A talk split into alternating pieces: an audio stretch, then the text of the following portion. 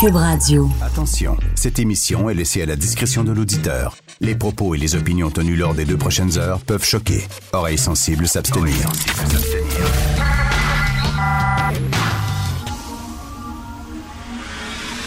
Martino. De 8 à 10. Politiquement incorrect.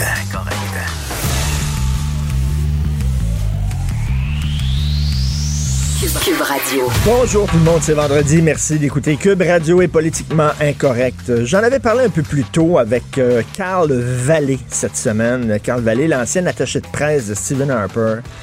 Il faut vraiment décoincer la droite au Canada. Il faut la décoincer, les constiper. Littéralement, quand je regarde Andrew puis là, je parle pas de droite, d'extrême droite, de droite anti-gay, de droite euh, euh, contre l'avortement. Une droite, qui est économique, surtout, et qui est sévère en matière de justice. Mais, on, a eu, on Stephen Harper à la tête du Parti conservateur qui était super stiff, un balai dans le derrière. Il allait mener son fils à l'école, puis au lieu de se faire un câlin, il lui serrait la main comme si c'était un partenaire d'affaires. Puis là, il y a Andrew Scheer qui a deux balais dans le derrière, lui. Ce genre de gars se promenait avec une petite chemise à manches courtes, le boutonné jusqu'en haut, là, puis euh, stiff, tu sais, qui passe les dimanches à tailler sa haie, pis ça. C'est pas sexy. À quand une droite qui est sexy, une droite qui est le fun, une droite qui est décoincée? Après ça, on dit, ouais, mais tous les jeunes sont à gauche, puis tout ça, puis il n'y a pas de relève pour une droite ou des conservateurs chez les jeunes. Ben oui, mais si t'étais jeune, là, tu triperais-tu sur le Parti conservateur? Regarde les leaders qui se donnent. C'est des, des bonhommes Playmobil, Christy. Des gens pognés. Je regarde en France, le nouveau leader de la droite, le, le nouvel espoir de la droite en France, il s'appelle François-Xavier Bellamy. C'est un gars qui est cool. Il est jeune, il est le fun, il a du swag. Ce serait le fun. Il faut pas laisser euh, le monopole du look, du fun à la gauche. Les gens de gauche ont tout le temps l'air cool, c'est vrai. Quand t'es jeune, tu veux tu veux t'en aller à gauche parce que les gens de gauche sont cool. Ce serait le fun d'avoir un leader de droite qui est le fun, qui est décoincé, mais ils ont tout l'air d'une gang de marguillés, Crispy. Une gang de curés toutes pognés comme Andrew. Il faut déconstiper la droite, arriver avec un leader de droite, qui soit une femme ou un, gars qui, qui est inspirant qui est inspirante, c'est une fille, ça peut, ça peut être la fille de Mulroney? Je sais pas, elle était pas très bonne en débat, ça le dit. Mais elle est jeune, elle a, elle a un look, quel fun. Dis, come là. La droite au Canada, déconstipez-vous un peu. Prenez du sais. Faut que ça débloque un petit peu. Euh, euh, écoutez, je vais vous faire entendre un extrait. OK? Alors, c'est une, une politicienne américaine qui est je- je- Octavio, Octavio, je j'ai pas son pas son nom, je suis mêlé dans mes feuilles là, une politicienne américaine euh, du Parti démocrate qui fait un town hall meeting. Vous savez ces rencontres là, avec des gens là, dans un gymnase, des citoyens et elle parlait de l'importance de lutter contre les changements climatiques, l'importance de faire des efforts pour euh, améliorer la situation sur la planète Terre. Puis vous savez qu'il y a des gens qui sont vraiment qui, qui- qui souffrent d'éco-anxiété. Je sais bien que ça nous fait rire, c'est moi quand je regarde ça, des gens qui souffrent d'éco-anxiété, mais à force de à force de dire partout que c'est l'apocalypse, que, c'est la fin du monde qui s'en vient, que les glaciers fondent partout, puis il y a des disparitions d'espèces animales chaque jour, puis tout ça. Il y a des gens qui freak bien dur. Il y a des gens qui prennent vraiment ça au sérieux puis qui, qui ont peur et qui freak. dont lors de ce town hall meeting-là, de cette politicienne démocrate, il y a une jeune fille qui a pris le micro et qui était vraiment hystérique. Et là, vous avez l'extrait, puis c'est en anglais, là, vous avez l'extrait. Et elle dit qu'il faut commencer à manger des bébés. We only have a few months left. I love that you support the Green Deal, but it's not getting, you know, getting rid of fossil fuel. It's not going to solve the problem fast enough. A Swedish professor saying, you know, we can eat dead people, but that's not fast enough. So I think your next uh, campaign slogan has to be this: We got to start eating babies. We don't have enough time. There's too much CO2. All of you, you're, you, you know, you're pollutant. Too much CO2. We have to start now, please.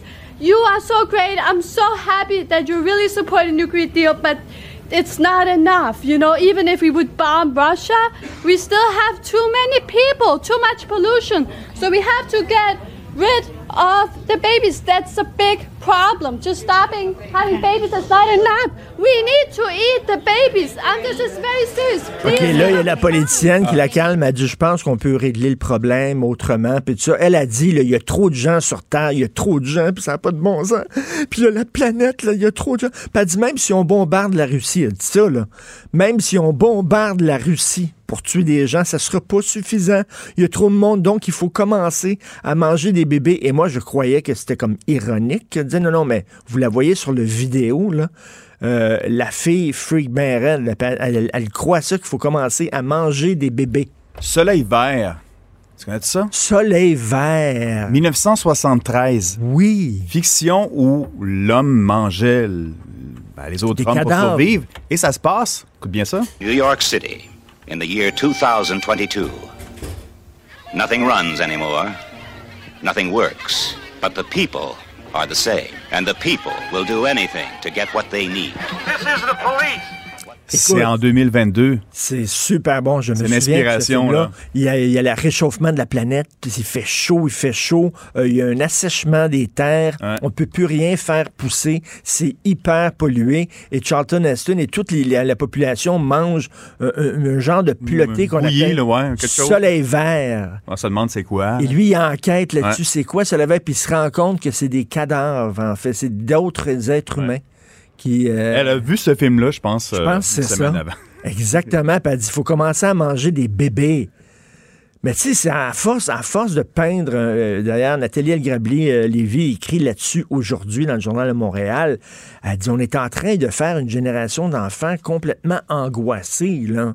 C'est correct qu'on tire la sonnette d'alarme puis qu'on dise que ça va mal, mais à un moment donné, il faut leur dire aussi, euh, regarde, il y a eu les, les- les- le, trou dans la couche d'ozone, on l'a réglé. Il y a eu la- les pluies acides, on a réglé ce problème-là. Oui, il y a des efforts à faire, mais on va les faire tout le monde, puis faites-vous-en pas, on va passer à travers, c'est un défi. Mais là, on est en train de faire freaker les enfants. Combien de temps on va parler de ça encore? Puis on dirait que ce n'est que le début, là. Puis ça commence, moi, à me faire peur sur le, le- le langage, justement. On fait juste négatif, négatif, Négatif, négatif, négatif. Ça nous prendrait une Hein? pas pire bonne nouvelle, là. Oui, pour mais dire, il y a de l'espoir. Ouais, mais on, on en focus Il y en a des bonnes nouvelles, il y a des solutions, puis tout ça. Mais tu sais, je, je- on est en train de faire des enfants qui sont hyper angoissés. Elle, visi- visiblement, elle est pas bien. là. les fils se touchent. Là. Pauvre fille. Ah oui, la sorte, là, c'est l'urgence. Écoute, une étudiante sur quatre dit ne jamais utiliser le condom, Fred. Une étudiante sur quatre. Ben, premièrement, à ce que Je regarde sache, à ce que je sache, c'est les gars qui utilisent le condom. Oui, moi, je dirais 50, non, 100% des filles n'utilisent pas le condom. oui, C'est ça, je la, nouvelle. aussi.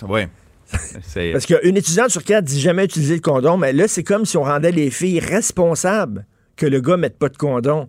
Minute. Je comprends que la fille doit dire au gars si tu ne si tu mets pas de condom, il n'y a pas de relation. Mais quand même, la responsabilité, c'est sur les épaules des gars. Ah, c'est c'est au encore gars, les filles qui c'est au gars- décident, tu vas dire. C'est au gars à se rendre responsable, à se mettre un saran wrap sur le cap. Là. Saran wrap, non, un condom, c'est mieux. Saran wrap, ça, c'est ça mieux. peut percer. Mais on s'en parlait tantôt, là, hors d'onde, Fred, avant, avant d'aller en onde. Christy, tu sais, là, ils vont dire, oui, c'est parce qu'il n'y a pas de cours d'éducation sexuelle. Arrêtez, arrêtez. Là. Dire, tout le monde sait. là.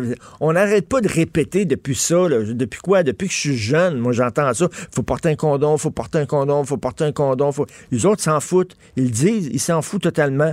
Les filles et les gars aussi sont pas préoccupés par les maladies transmises sexuellement. Sans sac. En quelle année s'est inventé euh, Le condom? le condom, ouais, années 60? Ben non, il y en avait Pilule pendant- il avant? Il y en avait pendant la guerre. Euh, pendant la guerre, Ouais. euh, les Américains qui allaient se battre en Europe euh, recevaient justement des condoms parce qu'on disait qu'il va certainement avoir des rencontres avec des Ouais. petites Françaises là-bas. Le- Fait qu'on leur donnait des condoms. Non, ça fait... Regarde, il, doit- il devait en avoir dans les années 1800. Après la pilule, bon, puis on était sais, rendu c'était- fait... En avec- bois, là. c'était- en bois. C'est sûr que tu ne le mettais pas. non, c'était des intestins de... C'était Ah, pas des oui. intestins d'animaux. Ouais. Ah, c'est C'est juste comme ça, stimulant. mieux. Ça va sentir bon. ça, c'est... euh, Ça donne le goût. ouais, c'est... Hein? Bandez mou, là. Ça donne le goût. Non, mais comment ça se fait qu'ils n'utilisent pas le condom? Come on! Et juste à côté, là, vous savez que c'est vendredi, je vais lire le journal avec François Lambert. Un système informatique déjà désuet. Ça a pris 10 ans pour mettre sur pied un système informatique à deux fois le coût prévu. Attention, une nouvelle sur le condom ici, excuse-moi. L'usage du préservatif remonte à plusieurs millénaires. Une statuette égyp- égyptienne euh, vieillie de 6000 ans montre déjà un Égyptien menu d'un étui contraceptif. Hein? 3000 ans avant Jésus-Christ. Hein? 3000 Hein? ans. Ah, juste- dans ce temps-là, c'est en, en- en- Pas c'est en fer, mais c'est en roche.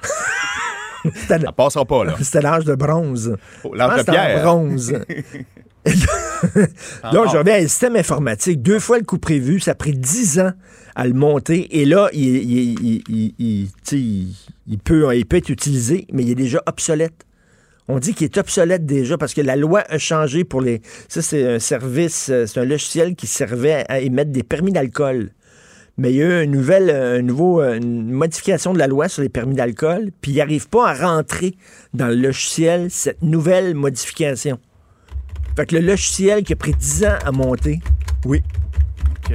et, et, et déjà, Non, ça marche pas. écoute, l'informatique puis les fonctionnaires, ça n'a pas de bon sens.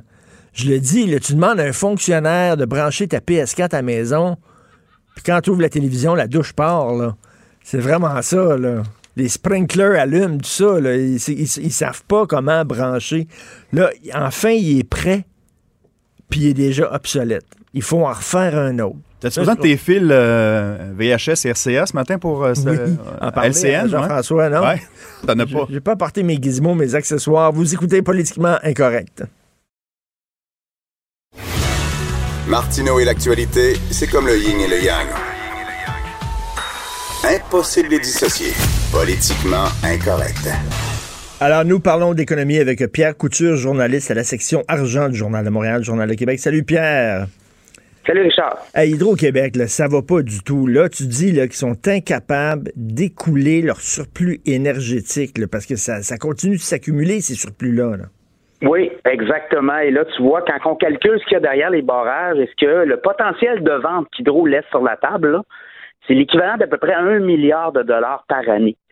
Et là, on, tente, là, on tente des, on tente d'avoir des, des deals, comme on dit. On a un contrat avec le Massachusetts, mais c'est pas fait parce qu'il y a de l'obstruction pour la ligne. On veut construire la ligne. La ligne n'est pas construite encore. On attend encore le feu vert des Américains. Ça, c'est pas avant 2023. Et on tente aussi de négocier une entente avec New York. On pourrait couler là aussi euh, beaucoup, beaucoup d'électricité. Quand tu regardes ces deux ententes-là, et ce qu'on a comme surplus, ben c'est à peu près 18 TWh, l'équivalent d'à peu près un milliard de revenus potentiels qu'on laisse euh, dormir, qu'on laisse là, sur la table. Parce qu'on n'est pas capable de les vendre. Il n'y a, pas d'acheteurs. Il n'y a pas d'acheteurs. L'Ontario n'en veut pas. Les Américains en veulent, mais là, on ne sait pas trop s'ils en veulent parce que, bon, il y a des producteurs de gaz qui disent qu'eux pourraient vendre aussi aux Américains. Les producteurs américains contestent la décision de construire une ligne dans le Maine, notamment une ligne qui va faire passer le courant d'hydro vers le Massachusetts. Euh, et dans l'État de New York, ben, il y a des nouveaux projets éoliens. Est-ce que ces projets-là vont euh, venir euh, court-circuiter les efforts de, de Et- et- tentative de vente d'hydro? Et Pierre, pendant ce temps-là, il faut le rappeler, tu t'écris souvent là-dessus. Nous autres, on a Oui. des ententes, on est obligé de produire de l'électricité avec des mini-barrages puis avec des éoliennes, alors qu'on n'a Oui. pas besoin de cette électricité-là. On en a tellement pas besoin qu'on arrive, on a des surplus qu'on peut pas vendre, mais on s'est engagé par une- un décret du gouvernement à acheter de Oui. l'électricité produite par les mini-barrages dont on n'a pas besoin. Esprit, c'est imbécile. Oui, puis les éoliennes aussi, oubliez pas, là, c'est 11,3 TWh par année qu'on est obligé d'acheter. Le gouvernement avait signé des décrets dont euh, euh, qui obligeaient, en fait, là, on, on met la faute sur Hydro, mais c'est pas vraiment Hydro, c'est le gouvernement Ben qui oui. a obligé Hydro à, à acheter euh, des, euh, de l'électricité de propriétaires privés de parcs éoliens au Québec. Et euh, ben, on est prêt avec ça. Et Ça, c'est c'est- ce ça, c'est- est aujourd'hui. Ça, c'est comme là, si dans mon frigo, j'avais 25 bouteilles de jus de pomme, je comprends-tu, là? On boit pas de jus de pomme à la maison, mais je suis obligé d'en acheter d'autres. Je suis obligé d'acheter 5 Oui. bouteilles de jus de pomme par semaine parce qu'il y a eu un décret faisant ça. Puis ça, ça s'accumule dans mon frigo. C'est stupide. Ça, ce décret-là, à un moment donné, là, quand est-ce qu'on va revenir là-dessus?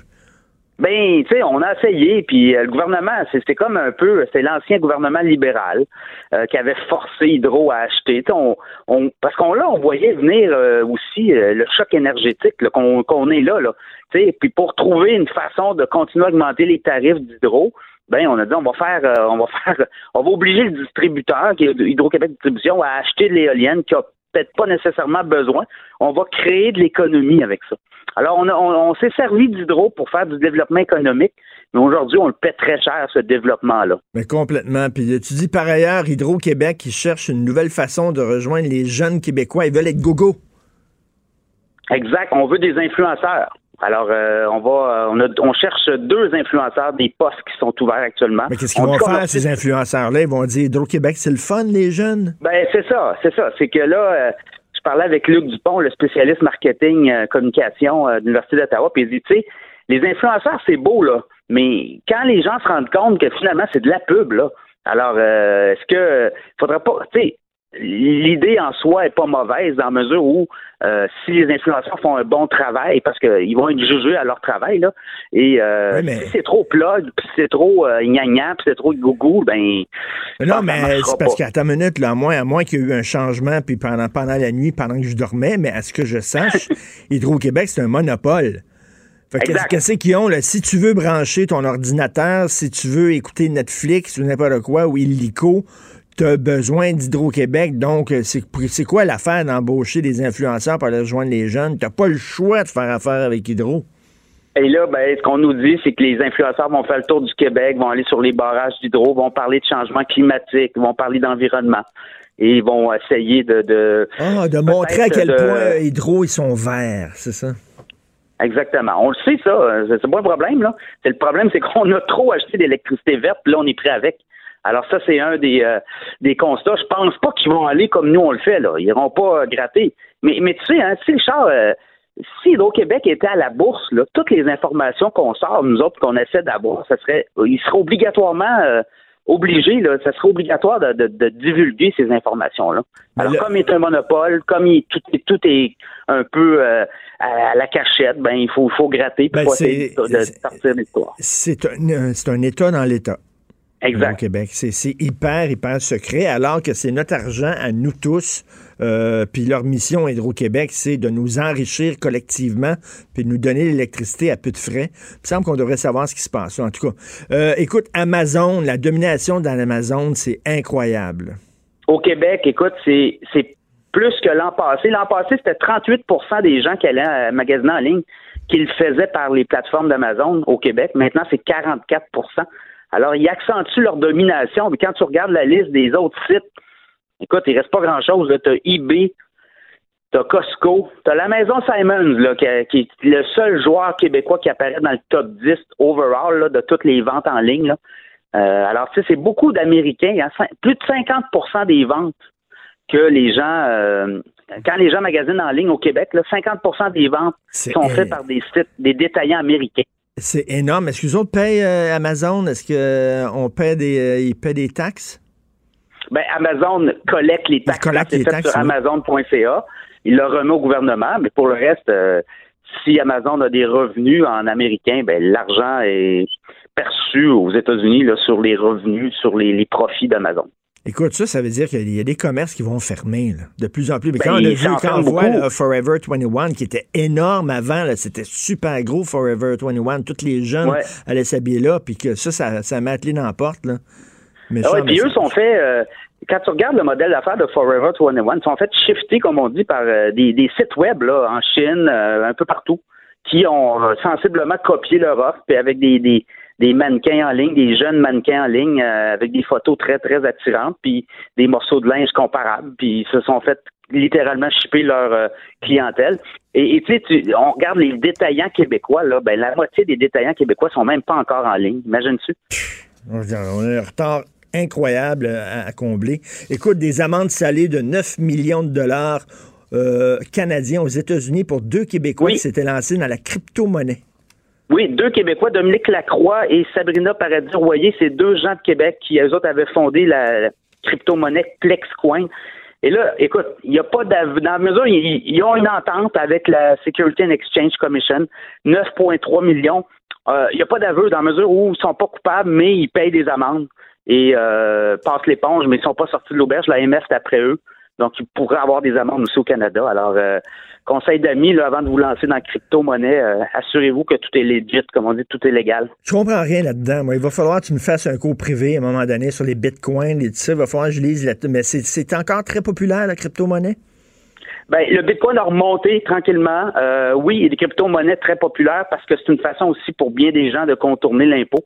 Alors, ça, ça- tout ce qui est- les gens payent tellement d'impôts là que tout ce qui est possible de détournement, Ben de, façon de faire, ben il y, a- il y a une demande pour ça. Merci beaucoup, Pierre. On continue à te lire dans le Journal de Québec, le Journal de Montréal. Merci. Salut Richard. Alors, on a des surplus d'hydroélectricité. On a des surplus, on ne sait pas quoi faire avec ça, mais on est obligé d'en acheter.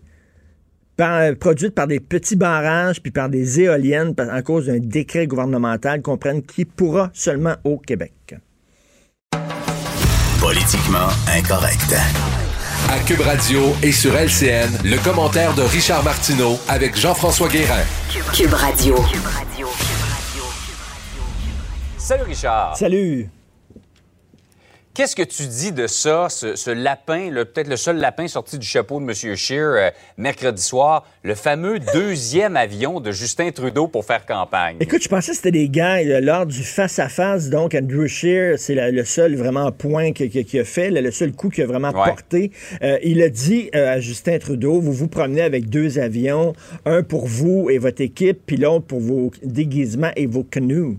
Le canoe. Et, moi- et je pensais que c'était un gag qui disait ça. Mais non, c'est vraiment vrai. Alors, l'équipe de Justin Trudeau se déplace avec deux avions. Donc, un avion de campagne, j'imagine lui, son équipe, les journalistes, etc. Et dans l'autre avion, j'ai aucune idée qu'est-ce qu'il y a là-dedans. C'est peut-être du matériel et, et tout ça. Ça, Ouais. c'est comme si tu partais en voyage, Jean-François, et que tu avais ta femme, tes enfants dans un char, puis dans l'autre auto, c'était un chauffeur qui se promenait avec tes valises puis tes bagages.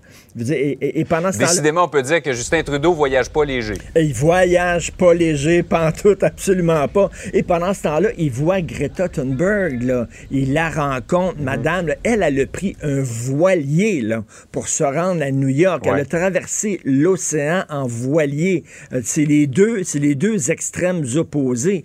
Et là, lui dit, oui, mais regardez, c'est parce que j'ai acheté quand même des crédits, là, des crédits carbone euh, qui va compenser pour euh, la pollution que j'ai fait avec mes deux avions. Mais ça, c'est comme si, regarde, tu sais, on dit souvent des fois le, le phénomène écologique, il y a quelque chose de religieux là-dedans.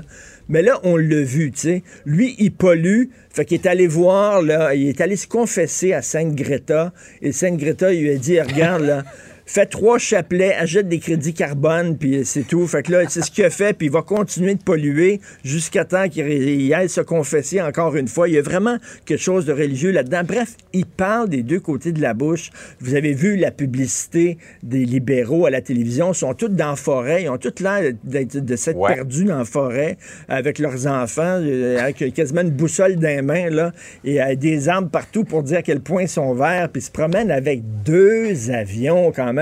Ça, c'est comme Guy la Liberté qui a signé le pacte. Puis le gars est allé dans l'espace. Il n'y a rien de plus polluant qu'aller dans l'espace. Il est allé dans l'espace et rappelez-vous aussi, il a essayé de faire passer ça pour un, un voyage d'affaires.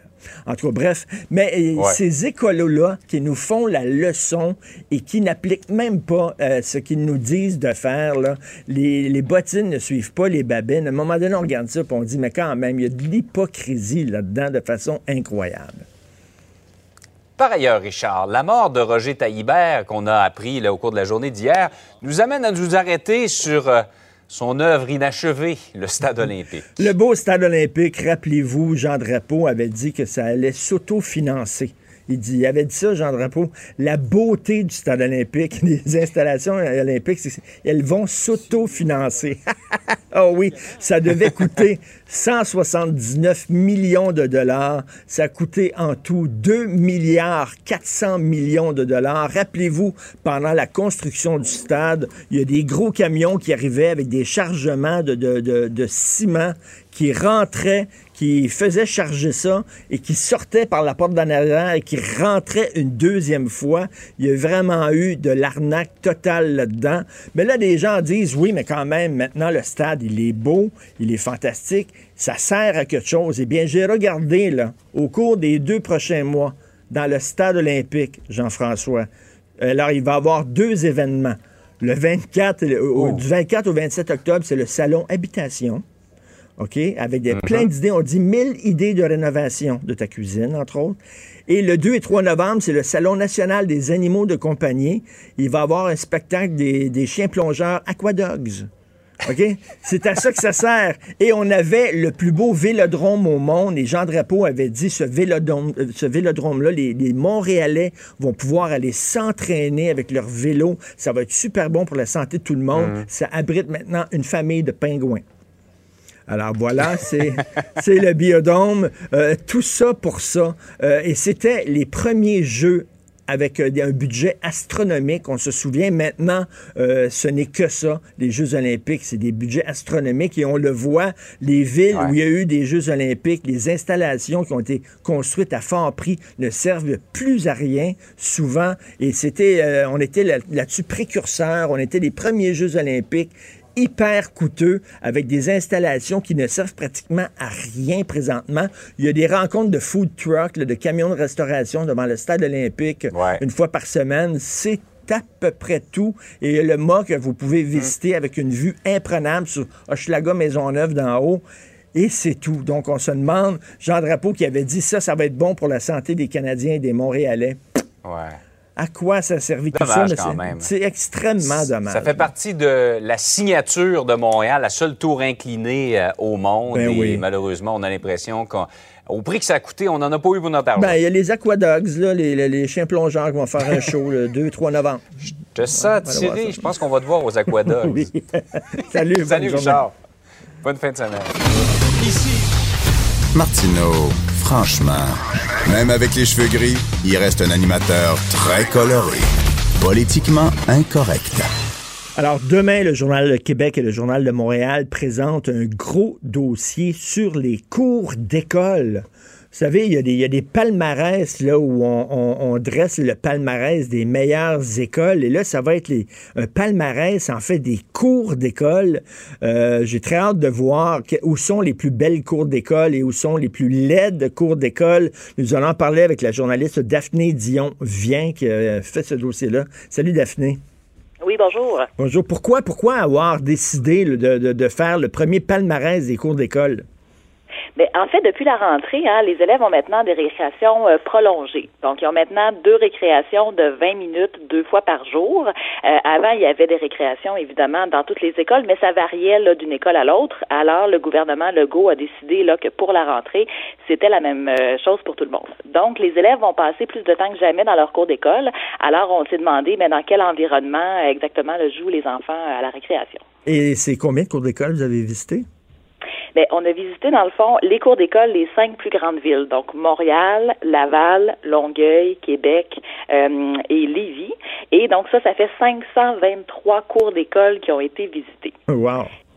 Donc, c'est vraiment, c'est un gros travail quand même là, qui, a, qui, a, été fait. Et sur les 523, il y en a 418 qui ont été évalués parce qu'il y avait quand même une centaine de cours d'école euh, où il y avait des travaux, soit des travaux dans la cour d'école ou les travaux là, sur le bâtiment de l'école, ce qui fait que la cour était occupée, donc c'était pas possible de faire une évaluation. La plupart des cours d'école que je vois, moi, quand je me promène en auto, c'est surtout des cours, des cours d'école en ciment, en béton. Est-ce qu'il y en a qui sont euh, vertes, en verdure? Que les cours d'école, ça a quand même évolué hein, au cours des dernières années. Les attentes qu'on a envers la cour d'école ont changé. Avant, c'est sûr que le modèle traditionnel, c'était celui-là, justement. Là, donc, une cour en asphalte, un petit peu de lignage, la clôture métallique, puis ça s'arrêtait là. Là, c'est sûr que quand il y a des rénovations de cours d'école, là, on a autre chose. On a plus de verdure. Euh, Maintenant, il y a des zones de repos. Ça, on voit ça de plus en plus. C'est un petit endroit idéalement à l'ombre, là, où on a des bancs, des tables. Donc, pour les élèves qui veulent pas nécessairement là, faire des jeux de ballon, ben, au lieu d'être debout là, à côté de la clôture métallique, au moins ils peuvent s'asseoir euh, puis donc euh, faire autre chose un peu là, qu'être debout dans la cour. Et Donc, Daphné, on se ça. souvient, là, il y avait eu un projet pilote dans une école au Québec là, où on, on- on voulait faire comme une zone où les enfants pourraient se tirailler dans le cours d'école. Oui, ben ça, ça c'est sûr que c'est un autre débat. Après ça, comment on gère le, la cour d'école, quel type d'activité on fait, ça c'est autre chose. C'est sûr que nous, les visites qu'on a faites se sont euh, faites durant l'été.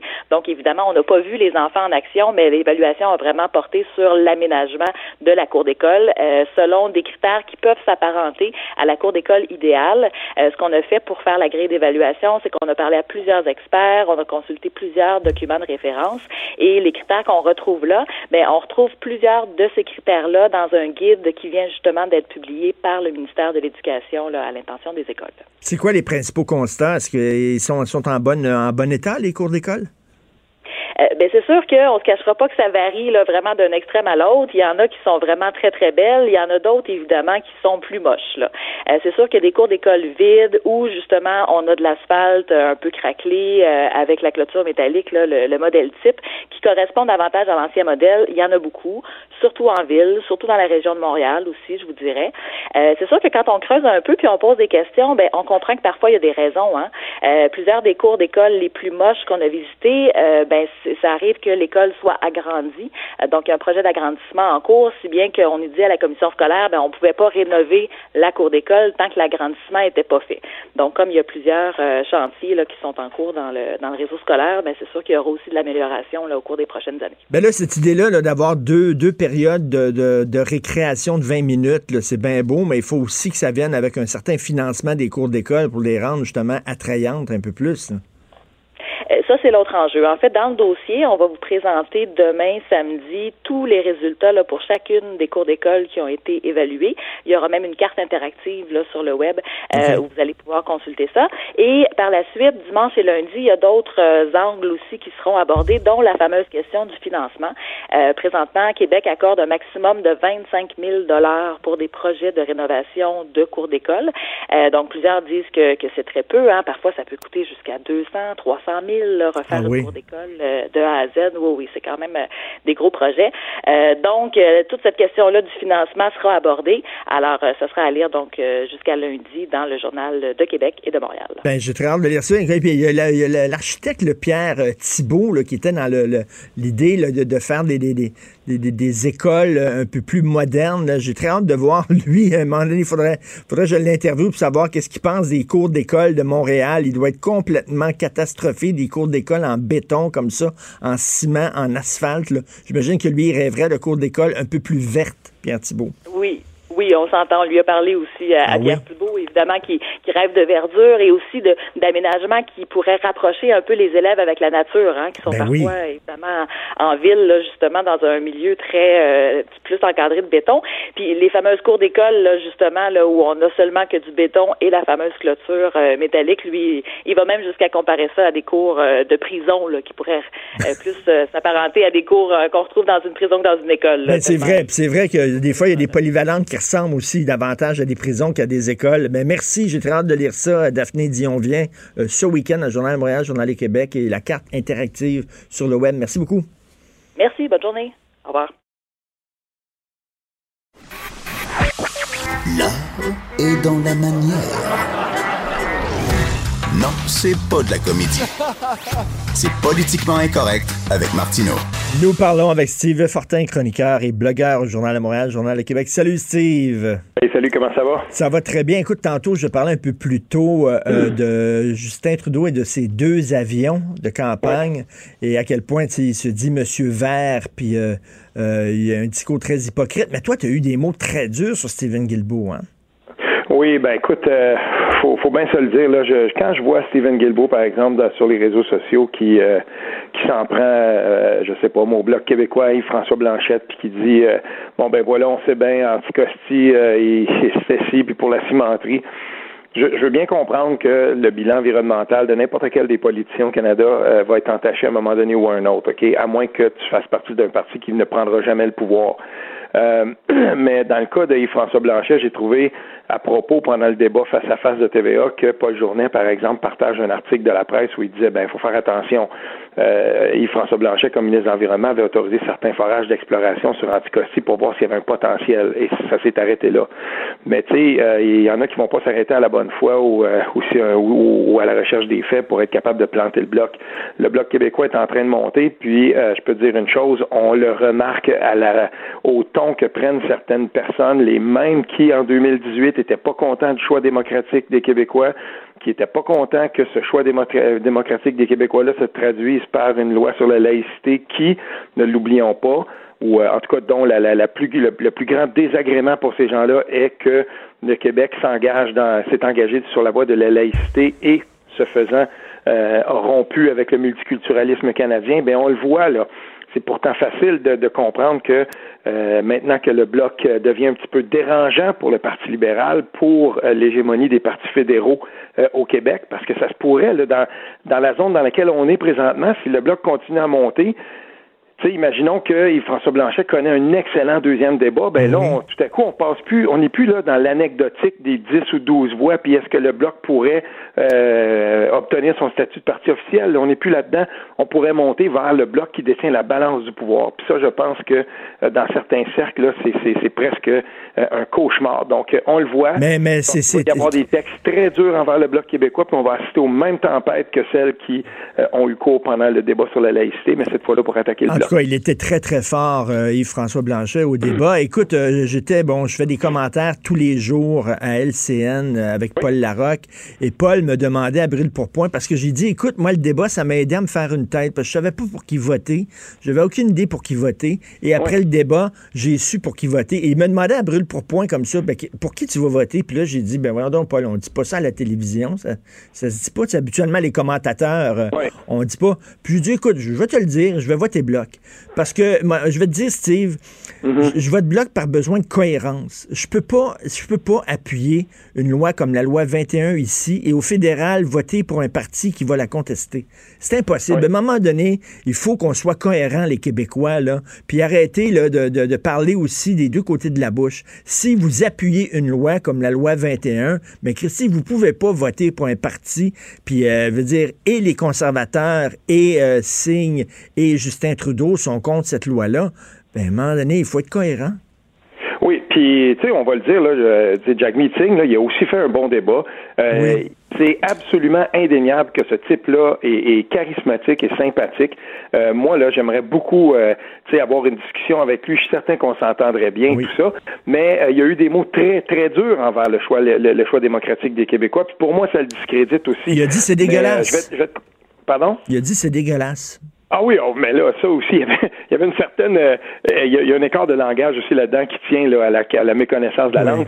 Mais je vais te conter un truc euh, de l'Outaouais où je suis. Dans moi, je suis dans le comté de, au provincial, je suis dans le fief de Norm Macmillan. C'est ici un comté qui était tapissé libéral, tant fédéral qu'au provincial, jusqu'à ce que la CAQ le prenne avec le, ministre de la Famille maintenant. Mais euh, j'ai des bons amis, qui sont des militants libéraux depuis longtemps on s'entend très bien, c'est des, des, gars avec qui jouent au hockey, par exemple, dans certains cas et tout ça. Puis on parle de politique, c'est sûr. Le hockey est recommencé, on est là, puis ça me fait rire d'entendre des gens qui militent, euh, ceux qui sont dans les, les, assemblées d'investiture, qui, qui sont là, des vrais, de vrais militants libéraux qui me disent hum, il trouve ça tough. Il trouve ça tough de voter pour Justin Trudeau. Ah ouais. Et toute la mauvaise campagne que, que, que ce, que ce politicien-là euh, connaît en ce moment, ben moi je vois des gens là qui sont qui sont tatoués rouges là, euh, bord en bord, puis qui me disent ouais, puis après le débat, euh, c'est drôle parce qu'hier soir, je parlais justement avec deux de ces personnes-là, et puis euh, on me disait, ouais, ben là, tout à coup, euh, tu sais, peut-être que cette fois-là, peut-être que cette fois-là, parce qu'il faut pas oublier une chose. ils vont se boucher le nez, ils vont se boucher le nez, puis ils vont voter Trudeau quand même, ou Non, ils vont se boucher le nez, puis ils vont voter bloc comme ils avaient déjà fait à l'époque avec Mario Laframboise, parce que Mario Laframboise, l'ancien député bloquiste ici, c'était quelqu'un justement qui qui était capable de rassembler très large. C'était pas quelqu'un qui, qui arrivait dans une campagne fédérale pour parler d'indépendance, c'était quelqu'un qui était là qui représentait le comté, puis il avait des affinités avec des gens de tous les partis. Puis là, ce qui est en train d'arriver avec Yves-François Blanchette, puis le sans faute dans sa campagne, qui il, mène vraiment une bonne campagne, c'est qu'il est en train de ratisser pas mal plus large qu'on pensait. Oui, c'est vrai qu'il y, a des, qu'il y a des énervés du bocal indépendantiste qui sont pas contents, qui parlent pas d'indépendance à toutes les fois comme Martine Ouellette le faisait. Mais ça, là, ça a presque tué le bloc. Puis en ce moment, là, dans la situation historique où on est présentement, peut-être qu'une bonne performance du bloc, là, soyons quand même toute mm. proportion gardée, une bonne proportion, une bonne euh, performance euh, du bloc, ben c'est peut-être quelque chose. C'est, c'est, peut-être euh, pour enfin une fois peut-être dire on a une demi-victoire, quelque chose. C'est pour ça que moi je me dis Yves-François Blanchet fait une bonne campagne. Yves-François Blanchet, c'est un bagarreur. Puis je l'ai vu ce matin remettre une journaliste, remettre en place une journaliste de, Radio-Canada dont il n'a pas du tout aimé l'article.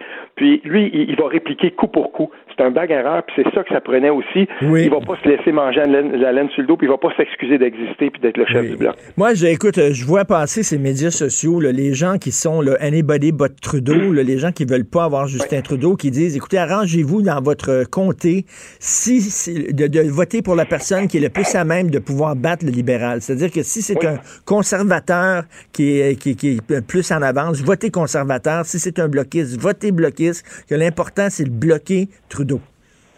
Oui, ben ça on le voit, mais tu sais de notre côté, euh, euh, moi je suis un de ceux qui a toujours dit, ben euh, les élections qu'on fait sur le thème de n'importe qui sauf Philippe Couillard, n'importe qui sauf mm-hmm. Stephen Harper, ben n'importe qui sauf Stephen Harper, ça a donné Justin Trudeau. Puis je veux dire, c'est vrai là, peut-être que Justin Trudeau, il a, fait des bons coups, il a redonné la parole aux scientifiques dans le gouvernement il a fait des bons coups, Justin Trudeau, mais au bout du compte, on est propriétaire d'un pipeline. Il va y avoir une expansion de ce pipeline-là qui va anéantir tous les efforts environnementaux des Canadiens.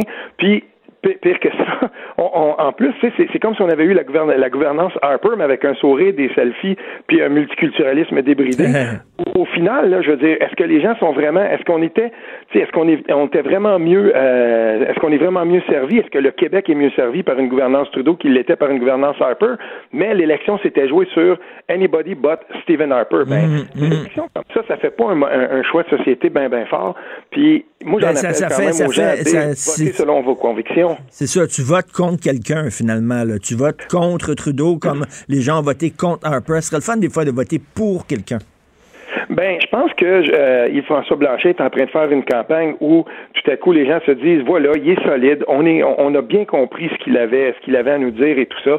Puis, ah, je veux pas comparer les deux hommes, mais je veux, je veux quand même faire une, une petite euh, comparaison de campagne.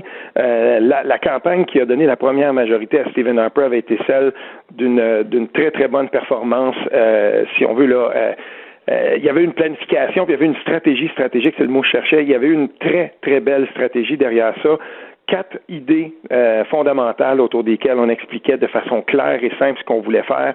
Stephen Harper s'en était tenu à son, à son message, à ces quatre axes-là. Puis quand il parlait, c'était jamais trop compliqué, c'était jamais des allocutions trop grandes, puis on n'essayait pas d'expliquer en pleine campagne des concepts qui étaient quand même assez difficiles là, à expliquer pour une clip d'une minute ou dans un, dans un rassemblement, parce que c'est quand même ça, les campagnes électorales. Tu sais, quelqu'un qui fait campagne puis qui dit, ben moi, mon, mon, mon point principal, ça, ça sera le changement de mode de scrutin, ben t'es mieux de t'es mieux de t'attacher puis d'expliquer exactement ce que tu veux faire. Puis ça va hmm. être compliqué parce que ce dossier-là est compliqué. Mais si tu arrives et tu dis, moi, mon, mon, mon principal axe de campagne, euh, ben euh, ça, ça, va être l'environnement, puis je vais faire si j'ai deux gestes simples sur lesquels je veux qu'on planche, euh, je veux dire, ça va être ça peut être un peu plus facile de passer. Là. Écoute, tu, veux parler aussi des intégristes cathos qui sont en politique, puis je veux t'amener, je, vais te dire quelque chose, tu serais peut-être pas d'accord, OK? On, peut se chicaner là-dessus, mais moi, je, je, suis pro-choix, Steve, OK? Je suis pro-choix, là.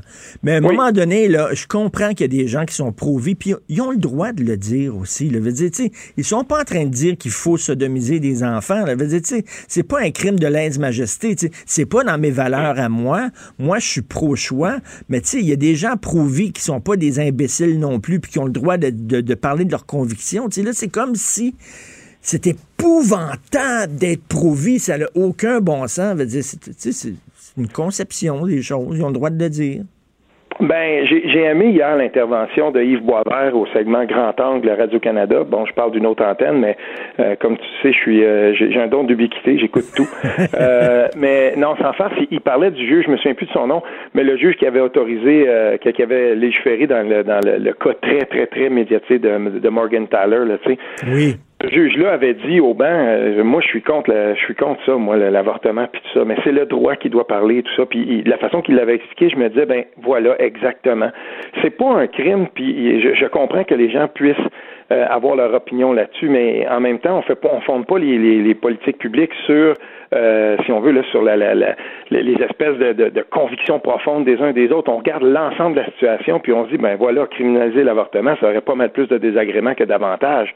Puis là, ce qui se passe, et, là où je voulais en venir avec ça, c'est que souvent on dit oui, mais on sait bien, euh, il y, a des, y a des intégristes religieux qui veulent s'infiltrer, puis qui vont, qui vont aller voir euh, les politiciens, puis les politiciens vont, vont dans les mosquées, vont dans les églises, vont dans les synagogues et tout ça, mais il faut faire attention. À côté de ça, il y a un autre prosélytisme qui existe, le prosélytisme catholique, des catholiques orthodoxes, des catholiques Mm. intégristes, même dans certains cas. Puis moi, quand je vois, par exemple, euh, des, des groupes euh, anti-avortement qui sont très, très bien organisés, très bien financés, euh, qui montent des sites Internet où on est capable d'aller trouver son député provincial, son député fédéral, regarder ses vues sur l'euthanasie, sur la peine de mort, sur l'avortement. Puis ces gens-là, ça, c'est du conservatisme social euh, qui est à la base d'une d'une idéologie euh, religieuse. Et puis, ces gens-là sont très, très forts et c'est eux qui avaient, par- qui avaient permis, après le, le paquet de tours et de tours euh, lors de la chefferie conservatrice, à- à euh, qui avait permis là, que euh, Andrew Scheer gagne et, et devienne le chef du Parti conservateur. Et là, c'est sûr que maintenant, Andrew Scheer se distance de ces gens-là, mais je veux dire, ça, ça existe. Et dans la politique canadienne, c'est pas mal plus présent qu'on pense. Et ces gens-là, par exemple, euh, regardent des candidats, puis ils vont faire appel à leur base, ils vont faire appel. Le plus grand groupe comme ça au, au Canada a 300 000 membres. Et, et là, on parle pas non plus des sympathisants ces gens-là sont capables dans un comté de dire ben voilà, on sait qu'on a pas mal de monde dans ce comté-là, tel candidat, on sait que lui, euh, il, est, pour notre cause, ben on va tout faire pour essayer de le faire passer. Puis ils tiennent comme ça un registre sur chacun des candidats qui vont Mais, se mais, présenter à l'élection. mais tu as bien fait de dire ça parce qu'écoute, là, si c'était, mettons, des groupes musulmans qui faisaient ça, les gens capoteraient en Mhm. disant, voyons donc, ça n'a pas de bon sens, mais il y a un autre Oui. intégrisme religieux qui est aussi inquiétant, c'est l'intégrisme religieux catholique qui est organisé, qui ont de l'argent, comme tu dis. Ben non seulement il est, il est inquiétant, mais on, on ne peut pas, on ne peut pas euh, passer à côté puis faire semblant comme si ça n'existait pas. Et, et, et, là, ben dans ce, dans cette élection-ci, tout à coup, le conservatisme social, euh, et c'était peut-être un peu inattendu, mais prend une place un, un peu plus importante qu'on pensait, parce que n'oublions pas une chose, et beaucoup d'observateurs l'ont vu, j'étais de ceux-ci, qu'on commence le débat avec la question de l'avortement, ça a déstabilisé Andrew Scheer pendant une bonne demi-heure dans ce débat-là. Il était plus là. C'est comme s'il avait mangé un bon, un bon uppercut, là, direct en partant. ça, ça l'a Mais déstabilisé. c'est de sa faute à lui parce qu'il aurait, dû- pu désamorcer la bombe dès le début en disant c'est mes convictions, mais regardez, là, jamais, euh, jamais je vais rouvrir ce débat-là. Point final, on pense à autre chose. Ben, c'est- c'est c'est là qu'on a vu aussi. Peut-être, et, et là là-dessus, j'ai lu quelqu'un en anglais qui, qui avait une, euh, qui avait peut-être une, euh, un, un genre de point de vue un peu différent. Et lui, il se disait si Andrew Scheer avait été dans sa dans sa langue maternelle, si on veut là, il y a beaucoup plus d'aisance en anglais. Peut-être qu'il aurait été capable de se dépatouiller de ça un peu plus facilement. Mais ça, c'est la, la dualité linguistique au Canada, c'est ça. Quand même, ces chefs-là arrivent puis ils se prêtent à l'exercice puis ils viennent débattre en français. Des fois, c'est ça, ça peut être lourd puis fastidieux à, à regarder, mais, ils font quand même l'effort. Steve, je te pose une question en terminant, là, parce qu'il faut s'en aller bientôt, mais euh, regarde, est-ce qu'un politicien peut défendre une option auquel, à laquelle il ne croit pas?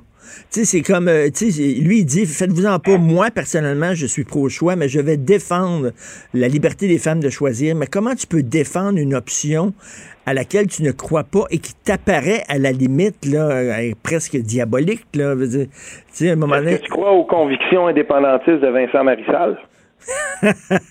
non, pas en tout. Du tout. Bon, ben voilà. Moi, je, moi, je pense qu'un politicien, quelqu'un qui veut faire de la politique, pourrait se retrouver dans un bureau du, Parti libéral du Canada un jour, puis euh, quelques semaines après, essayer de devenir euh, politicien, puis euh, candidat de, de Québec solidaire, puis nous dire que c'est un indépendantiste. Donc, euh, tu, tu crois que tu, tu crois que euh, il pourrait Euh, effectivement défendre euh, la liberté des femmes, Ou en tout cas, passer Andrew à côté, oui, il pourrait passer à côté, essayer de l'éviter, tout faire pour pas être obligé de parler de cette question-là. S'il se trouve à la bonne place, puis qu'il trouve que il y, a- il y a des chances de, de- de devenir député avec le salaire qui va avec, puis euh, tu sais, je veux dire, les convictions, là, des fois, moi, j'en ai vu, je- je- je- j'en ai vu des politiciens qui, qui se sont retrouvés des fois dans des situations où euh, ils étaient forcés de défendre des positions qui, ou en tout cas, qui ont essayé de presque d'aller sous le tapis pour pas être obligés d'en parler. Moi, je peux te parler de. Je comprends, de- mais, de- mais, mais des convictions prouvées, ça va te chercher là, dans, dans- vraiment dans l'intérieur. C'est des convictions des gens- fondamentales. là, tu sais, Il y a des gens que je connais qui sont au Parti libéral, tant au, au, provin- euh, au provincial qu'au fédéral, qui sont pro-laïcité, qui croient dans la laïcité, mais qui savent très bien que leur parti est allergique à ça. Et si on pouvait être parfois dans le, le caucus de certains députés quand ça commence, tu sais, là, quand c'est à, à, porte fermée, pas de micro, pas rien, quand ces gens-là se parlent dans le blanc des yeux, euh, je suis pas certain, moi, que tout le monde, par exemple, au Parti libéral du Québec, euh, a la même vision du multiculturalisme, tu sais, qu'il défendrait avec autant de, de, vigueur que Marc Tanguay. Il y en a d'autres dans ce parti-là qui étaient probablement pas mal plus proches de, euh, de ce que François Legault proposait dans la loi 21. Mais pourtant, euh, à micro, tu sais, quand une fois que c'est derrière les portes closes, ben c'est ça. Puis un jour, il va avoir un, le, le, parti va décider, ben voilà nos, nos convictions. Tu sais, dans le fond, comment comment euh, comment on a chassé la façon dont on a chassé euh, Fatima Ouda Pépin du Parti libéral du Québec, c'est un peu un cas comme ça. Mais elle, elle a décidé de, de se battre pour ses convictions, quitte à, Mm. à, à se faire évincer de ce parti-là, là, ni plus ni moins. Ben, c'est pas tous les politiciens il y avait, qui jusque-là. Il y avait un prix à payer. Elle a décidé de le, de le, de le payer. C'est pas effectivement tous les politiciens Et qui font pour ça. ça, elle est Merci. devenue une, une femme très, très aimée par tous les Québécois. Tout à fait. Merci beaucoup. On continue à te lire, Steve Fortin. Merci. Merci encore. Salut. Martino, le seul qui peut tourner à droite sur la rouge à Montréal. Politiquement incorrect. Mais c'est politiquement correct de l'écouter. On parlait tantôt, des cours euh, d'école euh, au Québec et il y a euh, Nadine, une auditrice fidèle que je salue, qui m'a écrit, elle dit à Saint-Lambert de Lauzon, la cour d'école, elle est magnifique et les aménagements ont été entièrement financés par des activités de financement citoyennes. Bravo, bravo, des citoyens qui se sont mis ensemble, qui ont fait des activités de financement, pas qui ont demandé de l'argent au gouvernement, là. On va se prendre en main la communauté, on a une cour d'école, on veut qu'elle soit belle pour nos enfants, on va se prendre en main, on va faire des activités de financement. Avec notre argent, on va financer les... Ça, c'est bien. Ça, c'est des, des citoyens, oui pas tout le temps demander l'argent du gouvernement en disant on va s'organiser puis on va le faire ensemble. Adrien Pouliot, euh, chef du Parti conservateur de Québec, ça c'est de la musique à tes oreilles, j'imagine. Oui, monsieur. Mais tu sais, c'est le fun que des, des, citoyens le disent. Regarde, on va se mettre ensemble, c'est notre communauté, ça va desservir nos enfants. On n'a pas besoin de demander le bol puis la quête au gouvernement. Non, ben en fait, euh, souvent, tu sais, quand les gens se prennent en main, quand les gens prennent en main leurs institutions, leur, euh, leur, euh, leur petite affaire gouvernementale, ça va toujours mieux. Tu sais, le gros problème, c'est que quand tu as des gens qui sont dans des tours à bureau à quelque part à Québec, puis qui prennent des décisions qui sont pas sur le terrain, puis ils connaissent pas les besoins, puis ils connaissent pas les, les problématiques. Ben oui. Écoute, euh, on va parler de commission scolaire, mais juste avant, il y a quelqu'un qui m'a envoyé un tweet de Moni Monica Lewinsky. OK? Elle a tweeté, elle a dit Je suis prêt à aller dans le bureau aval puis faire un blowjob à Trump. Comme ça, tous les républicains vont être d'accord pour qu'on le destitue. C'est drôle. c'est drôle en maudit. Et là, quelqu'un quelqu a répondu en disant Voici une vraie patriote. Mais tu sais pourquoi est-ce que Monica Lewinsky est devenue républicaine, hein? Ah oui? Tu ne savais pas ça? Non, du tout. C'est parce que les démocrates ont laissé un mauvais goût dans sa bouche. Oh! Oh, oh, oh, oh, oh, oh. Bodum, bodum. Mais tu qu'elle dit qu'elle est prête à aller faire un blowjob à Trump parce que c'est la seule raison pour que les républicains soient d'accord pour le destituer. C'est drôle en maudit. Alors, tu veux parler des commissions scolaires. Est-ce que tu es d'accord justement avec la décision? Enfin, enfin, ils ont décidé de tirer à la plug la CAQ. Oui, alors, la, la question, c'est est-ce qu'on change 4,30 sous pour une pièce? Qu'est-ce qu'on a fait exactement? Alors, moi, j'ai essayé de lire le projet de loi hier. C'est assez compliqué à lire, honnêtement. Mais, bon, une chose qu'ils ont faite, c'est qu'ils ont enlevé les, les élections scolaires. Mais ça, c'est une bonne chose. Mm. Mais, tu sais, honnêtement, toi puis moi, les élections scolaires, là, sur 20 milliards de dollars que ça coûte l'éducation au Québec, même plus que ça, là, T'sais, ça coûtait pas grand-chose. C'est beaucoup d'argent, c'est 45 millions, mais le budget des commissions scolaires, c'est rien que pour faire marcher les commissions scolaires, là, la partie administrative, c'est entre 500 millions et 1 milliard. Alors là, on a sauvé 45 millions. Donc, sans dire que c'est des pinottes, là, mais bon, c'est pas la fin du monde. Ça va être non. assez pour ça va être assez pour engager deux orthopédagogue. Par école. Moi, moi, m'a dit, là, moi, là, quand, quand il arrive. Pas, là, pas, pas, par école, là. Non, non. Lorsqu'il arrive là, en disant on va faire des économies, mais c'est pas ça qui me touche, moi. Là, le 45 non, millions, là, c'est pas énorme. Là. Si, si c'était si important, les orthopédagogues, ils l'auraient trouvé 45 millions. Ouais, c'est ça. Mais si c'est pour remplacer une patente par une autre patente, comme on a fait là, dans le système de santé, on a remplacé Ben oui. une structure par une autre structure, puis tu vois-tu une différence, toi, là, là, dans la vie de tous les jours des patients? Il n'y a aucune différence. On a remplacé une patente par une autre patente. C'est ça qu'on fait. Ben écoute, moi, en lisant le projet de loi, là, à part d'enlever les commissions scolaires, les, les- les élections scolaires, j'ai l'impression qu'ils ont simplement changé les mots commission scolaire pour les mots centre de service. Parce que, s'ils disent qu'ils vont sauver 45 millions à cause des élections scolaires qui sont abolies puis que ça va leur permettre d'engager deux orthopédagogues par commission scolaire, ça veut dire que il y a personne qui va être congédié, là. J'ai- Ils n'ont pas annoncé de congédiement, ils ont pas. Tout ce monde-là là, va rester dans la machine. Mais, mais sauf que ça va être un, un autre nom d'une autre structure, mais ils vont rester là. Ben, c'est ça. Tu sais, moi, j'ai pas vu que les écoles vont avoir le droit de ne pas utiliser les centres de service s'ils n'aiment pas. J'ai pas vu que les écoles vont dorénavant engager leurs propres professeurs, négocier leur propre rémunération, les évaluer, euh, même les congédier. As-tu vu ça, toi? Moi, j'ai pas vu ça, là. Non, puis il va-tu avoir une réduction de taxes scolaires? Je sais pas. Voilà. C'est ça, c'est l'autre problème, c'est qu'on a encore euh, une espèce de, de c'est archaïque, là. On aurait dû se débarrasser de la taxe scolaire. Puis, tu sais, je vois pas non plus. euh, ce que je vois, c'est est-ce qu'il va y avoir, vraiment y avoir une décentralisation comme c'est ça que ça prend? Moi, ce que je vois plutôt, c'est qu'une concentration des pouvoirs dans les mains du ministre. Tu sais, j'ai pas vu là. Ben écoute, il- non, il va y avoir des CA, ces centres-là de services vont être administrés par des Par représentants des parents puis des représentants de la communauté, qu'on dit. Je sais pas ce que c'est, des représentants de la communauté, mais en tout cas.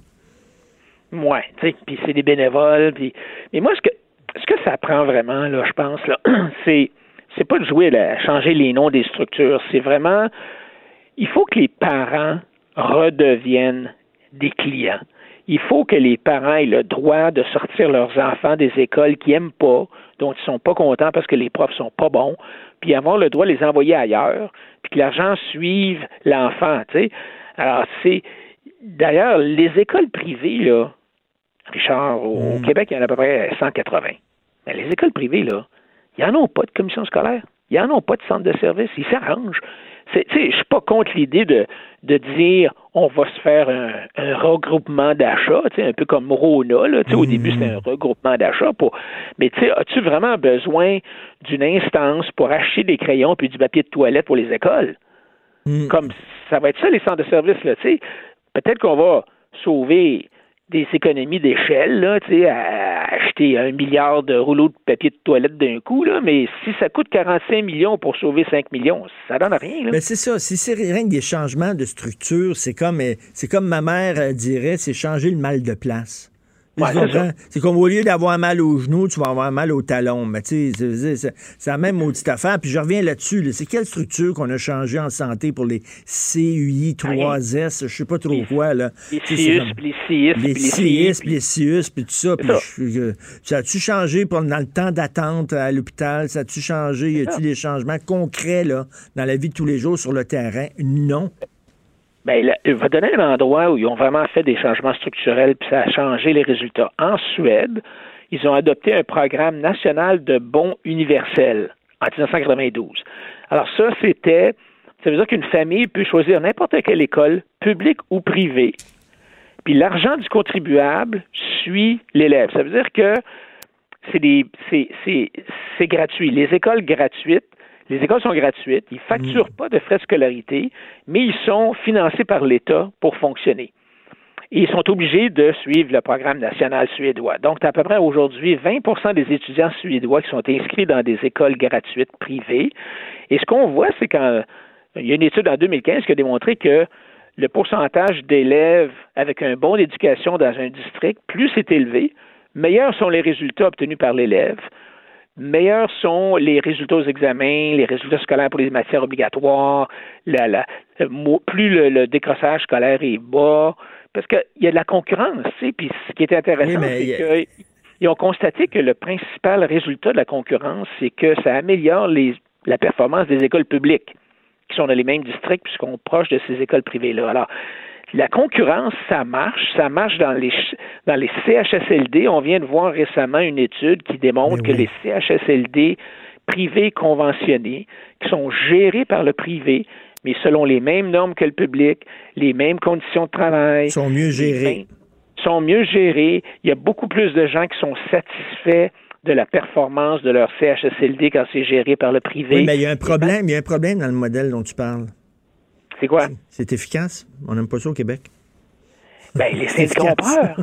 C'est ça. Ben oui. Les syndicats ont peur, hein, parce que souvent, ces, ces écoles privées-là sont pas syndiquées. Alors, les syndicats ont la, la, ont la chienne de pouvoir de perdre des revenus. C'est ça. C'est ça qu'ils ont Ben peur. oui, ben oui, puis de perdre des, des, des, des, des, des gens, des détenteurs de cartes, puis tout ça, exactement. Ben oui. Ben écoute, euh, merci, mais donc ça va être des centres de services. Est-ce que ça, moi, moi, est-ce que ça va être meilleur pour les étudiants? L'argent, va-tu se rendre davantage dans les classes? Est-ce qu'on va ça. offrir un meilleur service aux parents étudiants? On ça. verra, on jugera l'arbre à ses fruits. on On, verra, verra, comme disait, comme disait François. Merci beaucoup. Merci, Adrien. Hey, bonne fin de semaine. OK, bye. Richard Martineau. Politiquement incorrect. Cube Radio. Thérapie de couple. Pourquoi est-ce que tu ne le fais pas maintenant? Thérapie de couple. Alors, je parlais tantôt du tweet de Monica Lewinsky. Je pense que c'est un faux compte, c'est un gang que quelqu'un a fait. Je ne crois pas que c'est vraiment elle-même qui a écrit ça. J'ai pas eu le temps de faire la recherche, mais Sophie, tu as regardé, tu es abonné au tweet de Monica Ouais, mais j'ai pas eu le Lewinsky. pas eu le temps? Non, En pas tout eu cas, le Je sais temps. pas si c'est elle ou c'est quelqu'un que, en tout cas, le gag est bon. Le gag est super bon. Ouais. Écoute, Sophie, Ouais. je me suis fait chicaner par Benoît. Oui, je sais, je t'ai entendu. OK, j'ai dit que je voulais aller voir Joker, puis je voulais aller voir Avec ça avec mon fils. fils, puis il dit t'es fou. Il dit t'es fou, ben Ren, tu vas voir ça avec ton fils. Oui, ben en même temps, on va pas prendre nos décisions familiales en fonction de ton, ton, Mais non, mais- ton Ben, là. Il peut- Qui se mêle donc de ses affaires, Ben? Non, non, mais j'ai quand même. Oui, mais la discussion est intéressante. C'est-à-dire que, premièrement, le film est interdit au moins de 13 ans, puis à partir de 13 ans, tu peux aller le voir si t'es accompagné d'un adulte. Donc, techniquement, notre fils n'a pas le droit, de toute façon, d'aller le voir. OK? Fait qu'il y a une raison à un moment donné pour laquelle le législateur euh, met des, des, des, des ratings pour les films, là, des, des gradations pour les films. Donc, il faut aussi respecter l'esprit du législateur. Il y a une raison. L'argument que j'aimais bien que tu utilisais, c'est que tu disais, notre fils, il n'y a pas la maturité normale d'un enfant de 11 ans. Il y a vraiment plus la maturité d'un enfant de 13 ou 14 ans. Il est capable d'en prendre. sais. De toute Capable façon, prendre, y en on, est, on va être assis puis, à euh, côté de lui, puis on va lui expliquer, c'est juste un film, le monsieur, il est pas vraiment en train de tuer plein de gens. Tu sais, je trouve que des fois, on veut trop protéger les enfants, tu sais, on veut trop, là. Tu sais, je m'excuse, là, notre fils, il regarde le- le- les nouvelles à TVA, puis c'est plein de gens qui, qui se font la guerre partout à travers Ben oui. le monde, des histoires horribles. Penses-tu que l'affaire de ce qui s'est passé à Granby, la petite fille qui est morte dans l'indifférence générale, que c'est pas plus traumatisant pour un enfant de 11 ans ou l'affaire de Hugo Fredette? Des fois, je suis dans l'auto puis j'écoute les nouvelles avec euh, avec euh, notre fils qui est dans l'auto, puis je suis obligée de changer de poste quand c'est les nouvelles parce que tu sais, ils décrivent dans tout le détail. Hugo Fredette était là, puis là sa femme les attaques terroristes. non, mais tu sais, sa femme avec Ben un couteau sur la poitrine, du sang partout, puis un enfant qui était là, qui a été témoin de la scène.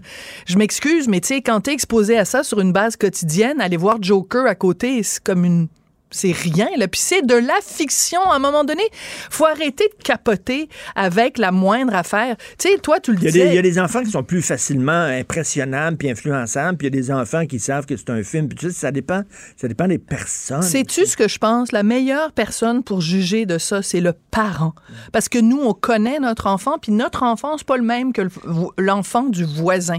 Fait que c'est certainement pas le même que l'enfant de Benoît Dutrisac. Tu te souviens une fois, tu sais, moi, moi, notre enfant, il regarde des films d'horreur, OK? Ouais, euh, mais il aime ça. Il, tripe ces films d'horreur des années 80, puis il a vu les, les premiers Halloween, puis bon, il tripe là-dessus. Ben, à un moment donné, il y avait un de ses amis.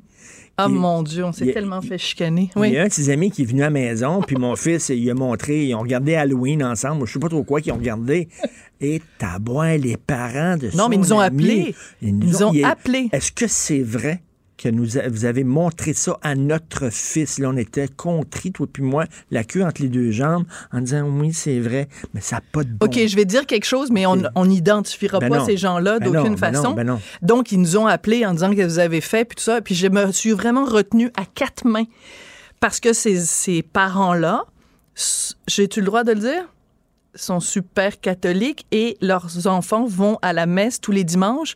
Puis à la messe tous les dimanches, il y a une, euh, image du- d'un d'un petit monsieur qui s'appelait Jésus-Christ crucifié sur la croix avec des couteaux plantés dans les mains et dans les pieds.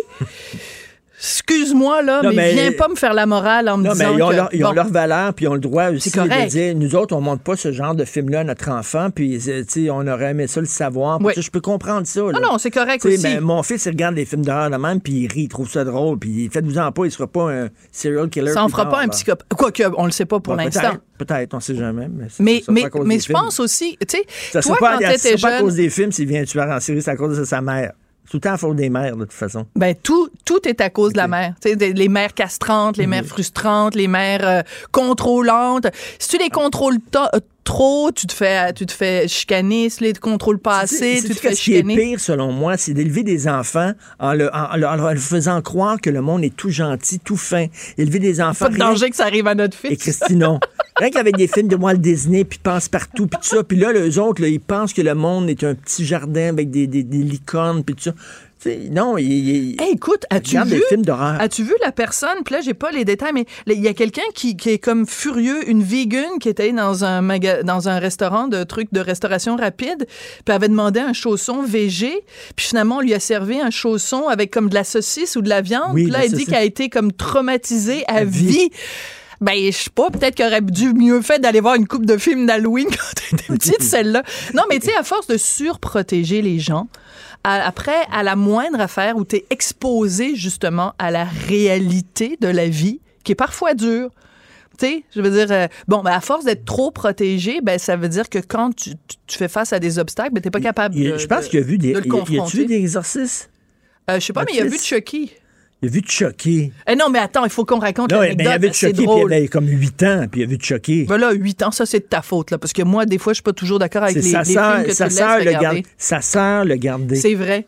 C'est Sa sœur le a gardait. vu on The Exorcist à on 13 sortait, ans, là. Et sa sœur le gardait, puis il a montré Chucky, puis il avait 8 ans. Bon, vraiment une famille de cinglés, me dire. Bon, alors tout ça pour dire qu'à un moment donné, non, il faut que je raconte l'anecdote parce que c'est drôle. Toi, t'es bon pour faire des, déclarations sociales et tout ça. Moi, je suis bonne pour la petite anecdote qui est très révélatrice. On rentre dans un, dans un grand magasin à New York de vêtements. Puis, il y a plein de vêtements pour les jeunes. Puis, tu sais, il y a plein de... Alors, on amène notre fils dans la section pour les, les, les, les, garçons de son âge. Il y avait comme 9 ans, 8 ans, 9 ans. Puis là, il y a plein de, de trucs, des t-shirts avec des licornes ou des trucs avec des t-shirts avec des équipes de sport. Puis là, j'ai à mon fils, j'ai choisi toi des vêtements, puis euh, viens me retrouver à la caisse. Il est arrivé avec euh, un t-shirt pas pour les enfants de son âge, tout, il était dans la section adulte, puis il y avait un t-shirt de Chucky. Fait que là, j'étais comme, je venais d'y dire, prends les vêtements que tu veux. Fait que là, j'ai pas eu le choix. Alors, depuis ce temps-là, notre fils se promène dans les rues de Montréal avec un t-shirt trop grand pour lui, avec la poupée de Chucky. Mais sais. avant, avant, les enfants, là, les, les contes de fées aux enfants, c'était Ansel et Gretel. Et Bruno faisaient- Bettelheim. Ils se faisaient manger par des monstres, les enfants, puis il y avait le méchant loup, puis tout ça. C'est une façon aussi de leur apprendre que le monde peut être brutal et sauvage, ben, par les films d'horreur. Là, vous allez me dire, c'est pas mal plus graphique des films d'horreur. Oui, on est d'accord, mais quand même, regarde, euh, une série de livres que mon fils, notre fils, c'est pas pourquoi j'ai dit mon fils alors que je te parle, quand même, on l'a toujours bien fait ensemble. Non, non, quand, quand, il est, quand il est super Je pense gentil. que c'est puis- toi le père. Quand il est super gentil et intelligent, c'est mon fils. Quand il me tape vraiment ses nerfs, c'est ton fils. Oui, Voilà. mais ça arrive pas souvent qu'il tape sur les nerfs. Bon, tout ça pour dire que notre fils, euh, il est une série de livres qu'il adore, c'est Mortel Adèle.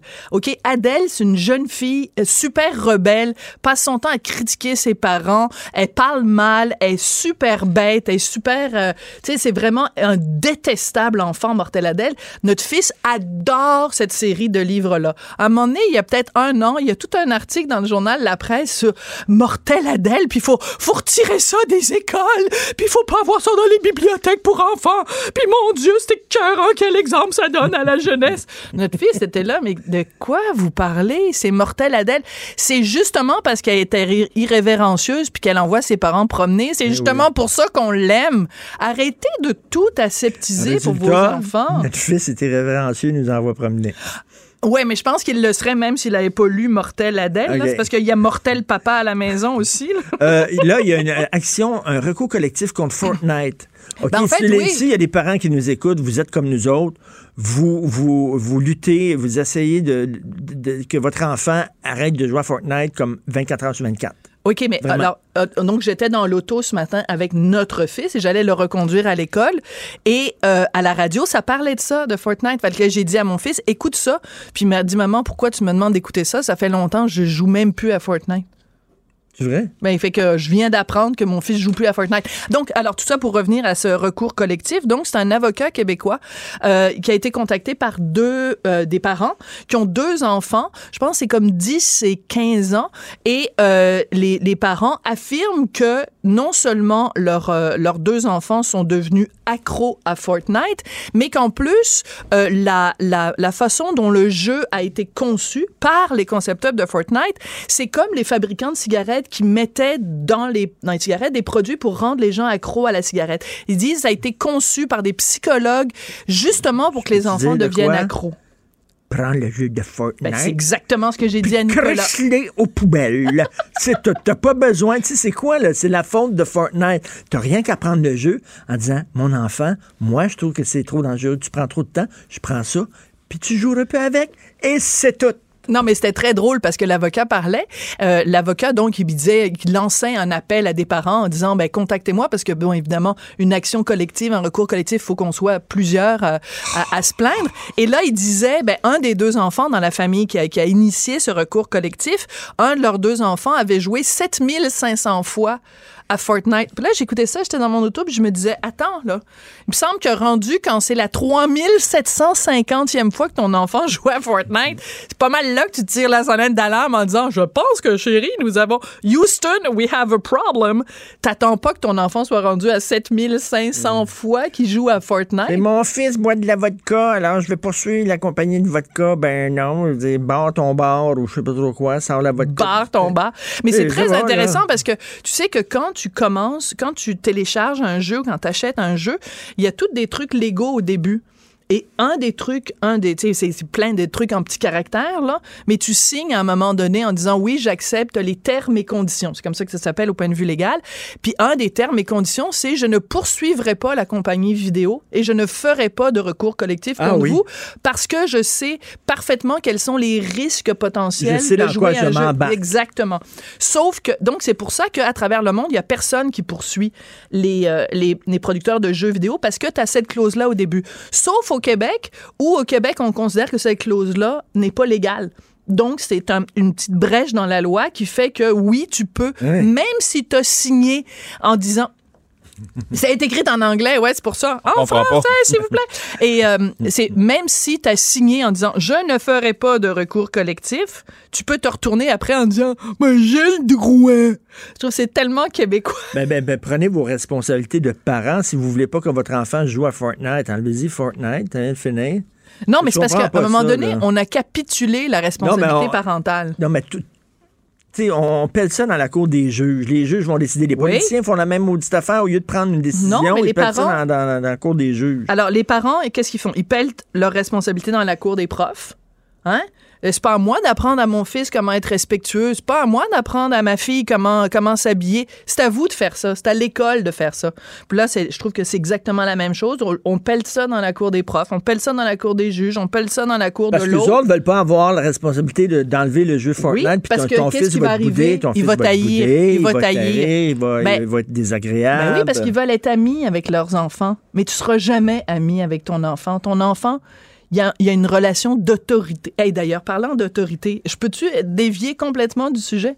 Oui, mais Hugo, il dit qu'il reste une minute. Il reste une minute. As-tu vu ce clip qui circule beaucoup? C'est euh, une femme voilée enseignante qui dit Je ne comprends pas pourquoi moi je devrais enlever mon voile. Je vois pas pourquoi la loi 21 me considère que je suis une figure d'autorité. Dans ma classe, je ne porte pas d'armes. Ben, Ah, comme il si faut euh, une arme pour être une figure une d'autorité. figure d'autorité. Fait que là, c'est comme, il y a des gens qui sont allés voir c'est quoi la définition du mot autorité. Ben, tu sais, c'est quelqu'un qui exerce un ascendant, qui euh, euh, impose des notes, euh, la discipline et tout ça. C'est Ça si l'autorité. Un prof n'est pas une figure d'autorité. Ben, qui est une figure d'autorité, là? Ben, il y a des parents qui refusent d'être une figure d'autorité. Et donc, on n'a même pas parlé du sujet dont on devait parler. Ben, la le prochaine fois, C'est le premier anniversaire de MeToo. Hashtag MeToo. C'est demain. Puis on 5 devait, octobre. on devait parler de ça. Ben oui, qu'est-ce que tu veux je te dise? C'est toi, tu m'amènes toujours Non, sur des euh, je t'aurais demandé, je t'aurais demandé, mais je te pose la question, puis tu réponds boy. la semaine prochaine. Ah, OK, c'est un teaser. Est-ce que toi, ça t'est arrivé dans le milieu des médias, etc., euh, euh, jolie fille et tout ça, de- d'avoir été comme euh, abordé? Parce que Jeannette Bertrand a dit il fallait, fallait faire des pipes pour avoir des jobs. C'est ça qu'elle Fallait avait dit. coucher. aux Français. Il fallait coucher, il fallait que tu couches. Là. Attends, tu veux que je te donne la liste des gars avec qui j'ai dû coucher pour avoir la job que j'ai? Et boy, j'espère qu'on va avoir du temps. Non, c'est une blague. Jamais. Ça m'est jamais arrivé. J'ai eu un commentaire une fois de, de quand je travaillais dans le milieu de la production télé. Ça vaut la peine de le raconter. Je travaillais, on va le dire, je travaillais avec Robert Guisculi. Et euh, je me présentais en disant, ben, je suis le bras droit de Robert Guisculi. Et le gars qui avait en face de moi, qui avait le potentiel de me donner du travail, de donner du travail à, à l'entreprise pour laquelle euh, je travaillais, m'a dit, ah ben, c'est super pratique pour faire des branlettes. En parlant de toi, Oui, le bras droit de Robert Guisculi. ah, c'est super pratique pour faire des branlettes. Faire des branlettes. Ça devant toi? Oui, a dit ça devant moi. C'est qui, lui? Ben, Écoute, c'est un gars qui est maintenant conseiller municipal, mais je dirais pas où parce que OK. Eh, bah, tu me le diras tantôt. balance ton part. OK, mais on s'en parlera de tout ça. On s'en parlera de tout ça la semaine prochaine. Aimerais-tu ça que je sois ton bras droit? Il y a- il y, a un gars qui t'avait, il y a un gars qui t'avait caressé la cuisse devant moi. Ouais, mais là, c'est pas, pas y a rien là. Comment ça, il n'y a rien là? Il t'a caressé la cuisse devant moi. Oui, mais j'ai dit, il était sous, puis j'ai dit, calme-toi, arrête, parce que sinon, euh, Martineau va aller te casser la gueule. Je te dis que ça, ça a arrêté ça là. Non, ben, euh, je le voyais pas parce que c'était en dessous de la table. Ouais. Parce qu'on- Dans un souper, en dessous de la table, il caressait la cuisse, il était assis à côté de toi. Ouais. C'est maintenant Ah, ouais. quelqu'un qui a une brillante carrière dans les médias. Ben oui. Mais on donnera pas de nom non plus. On donnera pas de nom. OK, merci beaucoup. Pour nous rejoindre en studio, Studio à commercial cube.radio.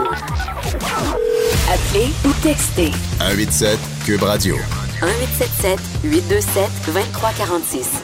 Politiquement incorrect. Tous les vendredis matins, il va se baigner, puis il vient nous voir en sentant le chlore. Exactement. Puis j'ai mangé une volée à matin.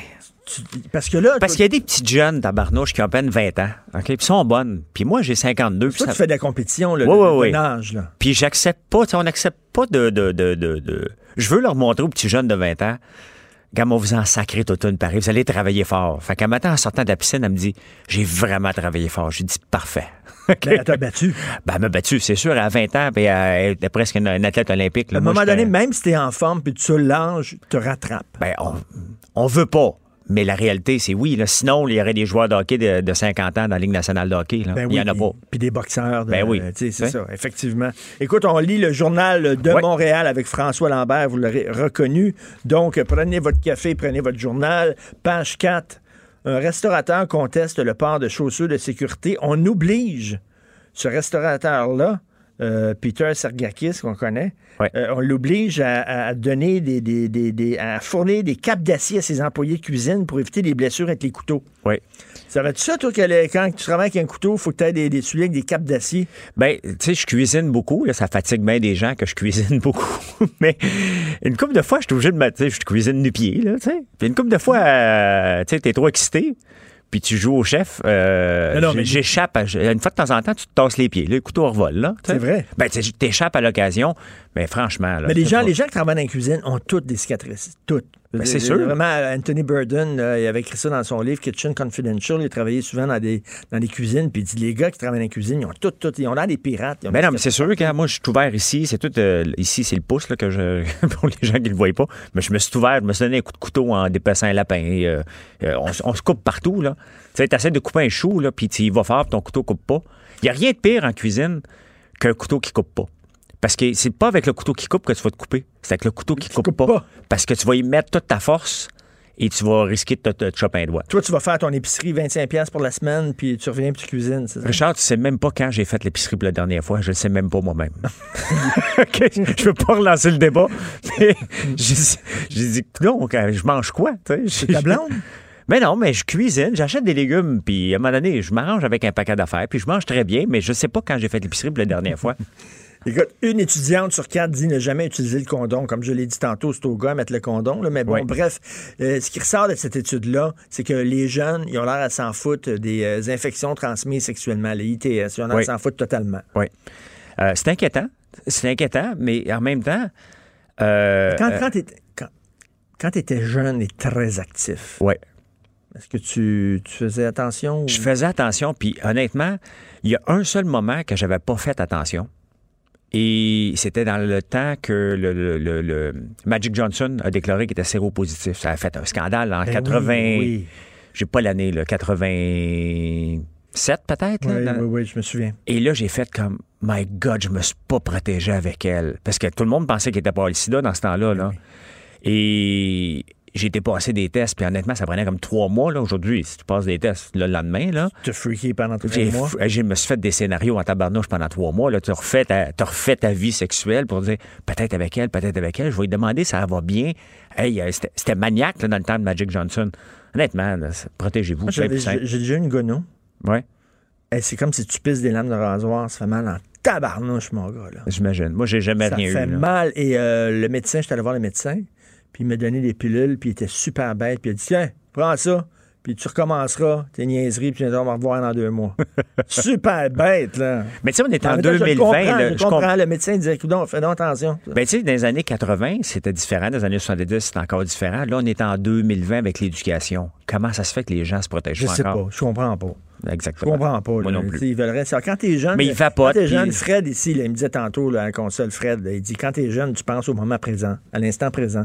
Tu penses pas dans l'avenir, tu penses pas qu'est-ce qui peut t'arriver dans 3-4 jours. Tu sais, t'es comme Ben, surtout avec 3-4 bières ou 5 bières, tu Ben, penses pas mal euh, la, la prochaine seconde. Là. Page 5, un système informatique déjà désuet. Régulièrement, ça arrive. Là, c'est un système informatique pour donner les, accorder des permis d'alcool. Ça a pris 10 ans développer ce système-là, puis le, le- le mettre dans les ordinateurs. 10 ans, tabarnouche, 10 ans. Ça a coûté deux fois plus cher que prévu. Oui. OK, ça devait être livré en 2013. Ça devait coûter 3,5 millions. Finalement, ça va coûter le double. Puis là, juste comme il est disponible, il est déjà désuet Oui. parce qu'il y a eu un changement à la loi, c'est permis d'alcool, puis ils sont pas capables d'intégrer ce changement-là à la loi dans le logiciel. Sacrement. Richard, moi, tu sais, les, si les gens ne le savent pas, moi, j'ai fait ma carrière en informatique. Je suis un programmeur. Je programme encore à l'occasion et j'ai des compagnies de, de- de logiciels. Et pour moi, ça m'a toujours dépassé comment ça se fait que les gens sont pas capables de livrer rapidement. Tu sais pourquoi? Puis je vais planter un peu l'ordre des ingénieurs, là, mais moi, j'avais des ingénieurs qui étaient programmeurs, puis des programmeurs qui étaient programmeurs. Les ingénieurs ne sont jamais capables de livrer quelque chose. C'est jamais assez parfait à ton goût. Et en informatique, si tu attends la perfection, tu livreras jamais rien. Jamais, jamais, jamais. Ça n'existe pas. C'est pour ça que Ma- Microsoft est toujours buggé, qu'Apple a des bugs, puis il corrige, puis tu avances. Si tu attends la perfection, ben, tu développes quelque chose pendant 10 ans. Fait que les ingénieurs, c'est comme les, les, les zigones, c'est des gars C'est pas poils de parfait. grenouille, là. Fait qu'eux autres, ils mettent des sais, On parle pas d'un pont, là. On parle pas d'un, d'un- d'un logiciel pour envoyer un avion dans le ciel. C'est pas le Boeing 737, là. T'as un logiciel pour des permis. C'est un logiciel pour gérer de l'alcool. Quand même qu'il y a un bug, là, avance puis règle-le mesure. Ben oui. En Ah, 2000. puis fait que c'est pour ça que ça prend 10 ans. Ben, c'est parce qu'ils ont tout le temps peur. C'est jamais assez parfait, puis il faut corriger, puis il faut s'assurer, puis là, ça passera pas Non, le mais syndicat. finalement, quand ça fait 10 ans là, que tu travailles dessus, là, tu dis là, c'est parfait, puis il est déjà obsolète, parce que c'est déjà quelque chose d'autre après. Ben oui, faut qu'il soit sur le marché parce que quand tu le mets sur le marché, les gens disent Hey, c'était pas ça qu'on voulait. Ben commence avec un petit morceau. Puis c'est pour ça qu'on avance en mode prototypage. Tu prototypes, tu le livres, tu recorriges et tu tournes en rond constamment comme ça pour avancer. Pas des affaires comme ça. Moi, je trouve ça complètement aberrant quand je vois des projets Comment de 10 ans. ça se fait qu'il n'y a pas de commission d'enquête sur les technologies d'information? Il l'avait privé, il Il l'avait promis. Il, Oui. L'avait promis, puis maintenant qu'il est, ministre, il, dit non, il n'y en aura pas. Parce qu'écoute, ce qu'on découvrirait, là, ce serait écœurant Ça serait écœurant. à ce milieu-là. Tout Définitivement. le temps les mêmes firmes qui ont les contrats, puis tout ça, puis qui se partagent les, les contrats. C'est sûr que c'est pire que ce qui se passe dans le milieu. regarde. Richard, une anecdote en 1996. Que- 94 à 96, j'arrive à Montréal et un de mes premiers mandats, je suis embauché pour travailler chez NBTEL au Nouveau-Brunswick. Le Nouveau-Brunswick, avec sous Frank McKenna, a dit parfait, on va investir massivement en informatique pour développer la technologie j'allais travailler à Saint-Jean, Nouveau-Brunswick. Les centres, les centres d'appel. Non, c'est pas des centres Ok, d'appel, c'était juste de, de la, de la programmation normale. Là. Et, mais il y avait beaucoup d'argent. Mais beaucoup d'argent, mais personne. Fait qu'est-ce qui arrivait? Il y avait un avion qui partait d'Halifax de consultant. Il y avait un avion, on- un avion, là. OK, on partait toute la gang de Montréal. on était tous dans le même hôtel. On dépensait de l'argent comme des fous pour, nous avoir, puis on scrapait ça après. C'est un, ça n'a pas été un scandale, ça aurait dû en être un. Honnêtement, moi, je regardais l'avion, je disais, OK, toute la gang ici s'en vont facturer, puis on facturait 1500 dollars par jour contre deux avions, dont deux Dash 8, 50 personnes, un autre d'Halifax. C'était complètement... 100 C'est consultants par jour à facturer n'importe 1500. C'était n'importe quoi. N'importe quoi. Page 6, José Legault est malade euh, un dimanche. Elle essaie de, tu sais, il faut qu'avoir un médecin rapidement. Le, le fait que ce soit un dimanche, finalement, c'est accessoire parce qu'elle dit ça m'aurait arrivé n'importe quelle journée de la semaine, c'est que elle n'a pas de médecin de famille. Ouais. Fait que là, il faut qu'elle se rende dans une clinique sans rendez-vous. Mais la clinique sans rendez-vous, faut que tu prennes rendez-vous? Oui. Oui. OK, ça, c'est ça. On l'a vécu, euh, Sophie puis moi, récemment. La clinique sans rendez-vous, Oui. faut que tu prennes rendez-vous pour le lendemain. Oui. Tu peux pas te pointer la journée même.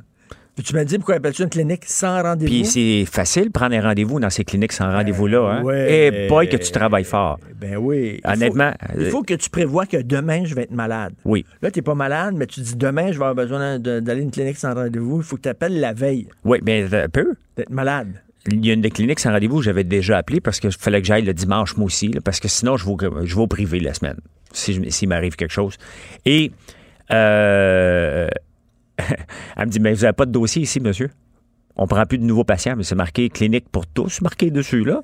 clinique ouverte à tous, sans rendez-vous, mais tous inclut seulement ceux qui sont déjà là. OK, c'est à tous sans rendez-vous, mais ça prend un rendez-vous, puis c'est pas tout le monde. Exactement. fait que euh, finalement, tu dis m'endurer jusqu'à demain. C'est comme un restaurant végétarien qui vend de la viande. finalement. Exactement, C'est à peu près ça, là. ça n'a pas de sens. OK, bon, euh, les deux avions de Justin Trudeau, monsieur, il se fait photographier avec Greta Thunberg, Oui. le champion d'environnement. Pendant sa campagne électorale, il n'y a pas un avion, il y a deux avions. Qu'est-ce qu'il fait? La première, première question, qu'est-ce qu'il fait avec deux avions? Je sais pas, la, blague de Scheer était drôle parce qu'il dit tu te promènes avec tes costumes puis tes canots. Canoe. Canoe, c'était drôle. C'est le seul moment où il Oui. était drôle un peu. non, il était drôle une deuxième fois. Il a dit à Yves-François Blanchette aussi, euh, Andrew Scheer, il a dit écoute, si tu veux vraiment faire la séparation tout le temps chicaner, il dit il y a un poste au, au Parti québécois disponible, viens pas à Ottawa. Ça a passé sous silence, mais c'était drôle. Très bon. Euh, tu sais, Justin, c'est un peu une hypocrite. Puis en ce moment, sur Twitter, il y a, il y a le hashtag Justin the Hypocrite hein, Ah oui, qui roule. Et, euh, tu sais, il dit qu'il va planter des arbres. Il a le droit, lui, il plante des arbres. Ben oui, Mais ça, ça, ça, t'as rien qu'à pas prendre un deuxième avion. Tu sais, ça, c'est vraiment, là, j'ai commis un péché, Oui. je vais aller me confesser, je vais faire trois, je, je vous salue Marie, puis je vais recommencer. Exactement. Puis là, cette semaine, le plus drôle, c'est que c'est le ministre de le- le- le- des, des forêts au Québec qui dit planter des arbres, ça donne rien, il faut les couper. Ça, c'était weird. C'était weird. Il a raison. La réalité, c'est que j'ai lu beaucoup là-dessus. Puis bon, j'ai des terres, je- j'enlève les morts. La réalité, c'est qu'il faudrait enlever juste les morts. Mais il n'y a pas un, il a pas un industriel qui peut se promener avec sa grosse machinerie dans le bois puis couper juste les morts. Il ramasse tout puis il élimine. Ça marche pas son raisonnement. Son raisonnement Ben oui. fait du sens si tu te promènes, tu dis que lui est mort, je l'enlève. Mais il rentre avec des machines, des bulldozers, puis il arrache tout au complet. Il peut pas. Son raisonnement Ouais, est ils pas font bon. pas du cherry picking. là. Ben non, moi je fais du cherry picking. Ah, OK, lui est mort, lui est en train de mourir, je l'enlève. Ah, OK, lui est à terre, je l'enlève. Ils peuvent pas faire ça. Mais, Mais, là, mais là, mais son deuxième avion, j'ai lu le texte, puis je comprends pas. Moi non plus. Euh, son deuxième avion, il sert à quoi? Ben, je sais pas. C'est son matériel? euh, c'est Non, mais on s'entend un avion, là, il a l'air assez gros cet avion-là. Ça veut Ben dire oui. qu'il est capable de supporter 150 personnes. Il y a 150, 200, 300 personnes qui le suivent. Costume et canaux. Volcano. Page 9, bon, Cher qui admet enfin être prouvé. Puis là, il y a des gens qui capotent, il est prouvé. Puis ça, tu sais, c'est comme, il a pas dit qu'il qu'il- qu'il sodomisait des enfants. Là. Il est prouvé. Moi, moi je suis pas prouvé, je suis pro Ben oui.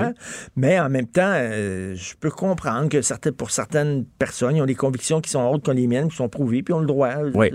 Je, je sais pas, là. Ben, C'est c'est ce qui grave est. que ça, là. Ben, c'était pas, c'est pas grave, c'est que il, il évitait le sujet. Puis ça me faisait penser Ouais. à Denis Coderre avec la Formule 1.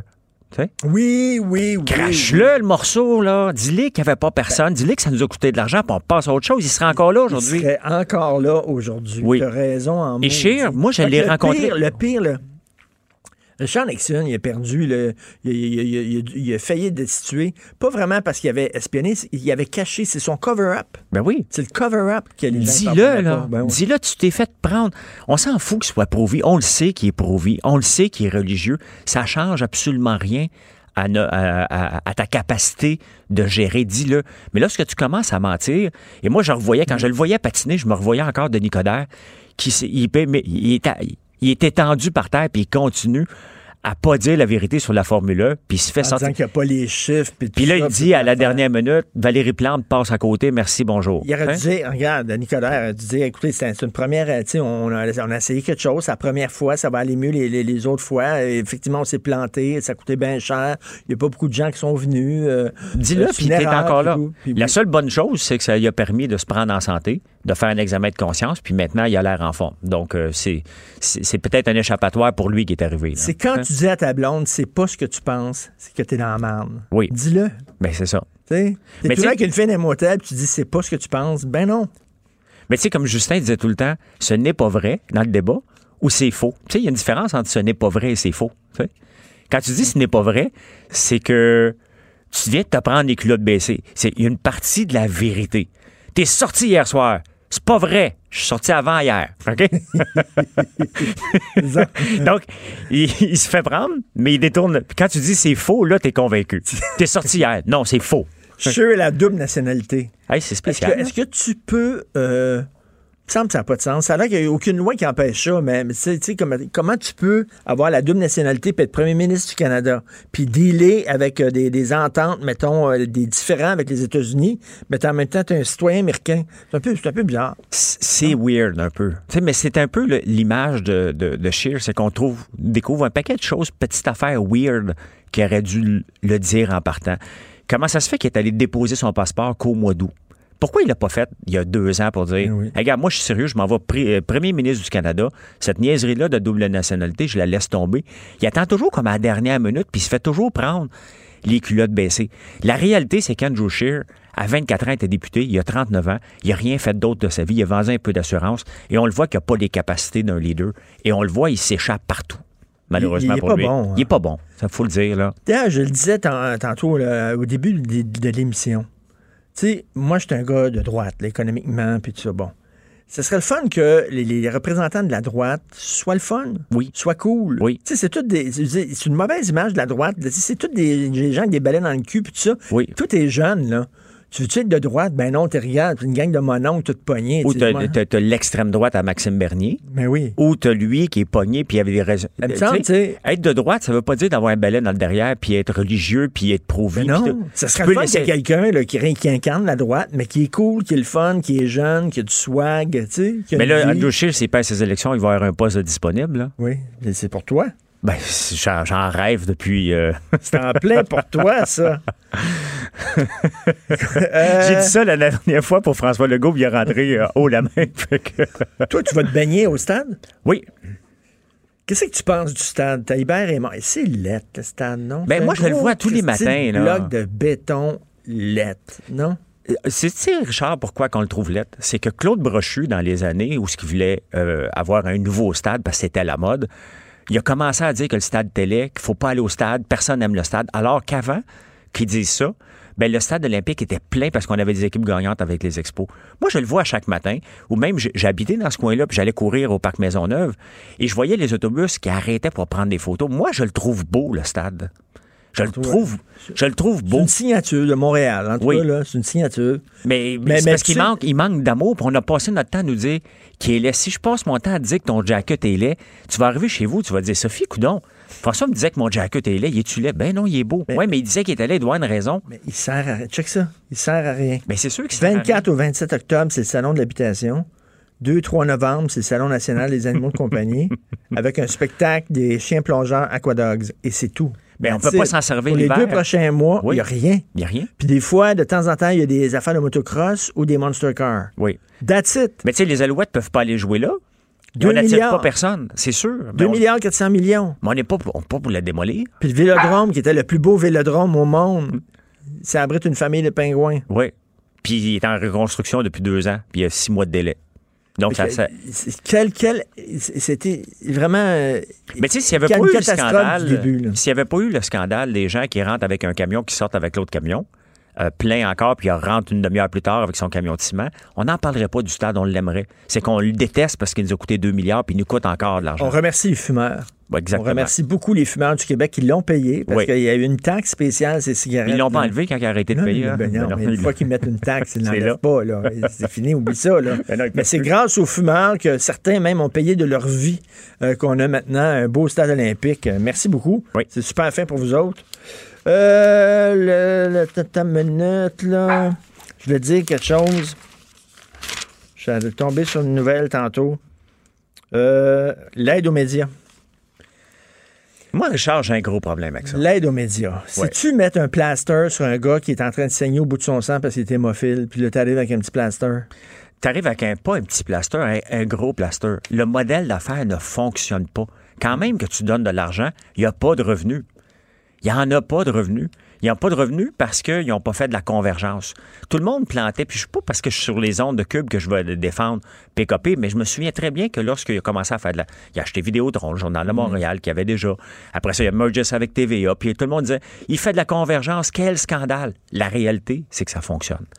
OK, il y a des vases communicants. Puis, puis, euh, ça puis- que- puis- puis, euh, il a mis, euh, ben, il, a, il a diminué sa, sa- sa- sa masse salariale aussi. Il s'est modernisé. Hey, j'ai hâte de voir. Moi, j'aimerais ça en tabarnouche.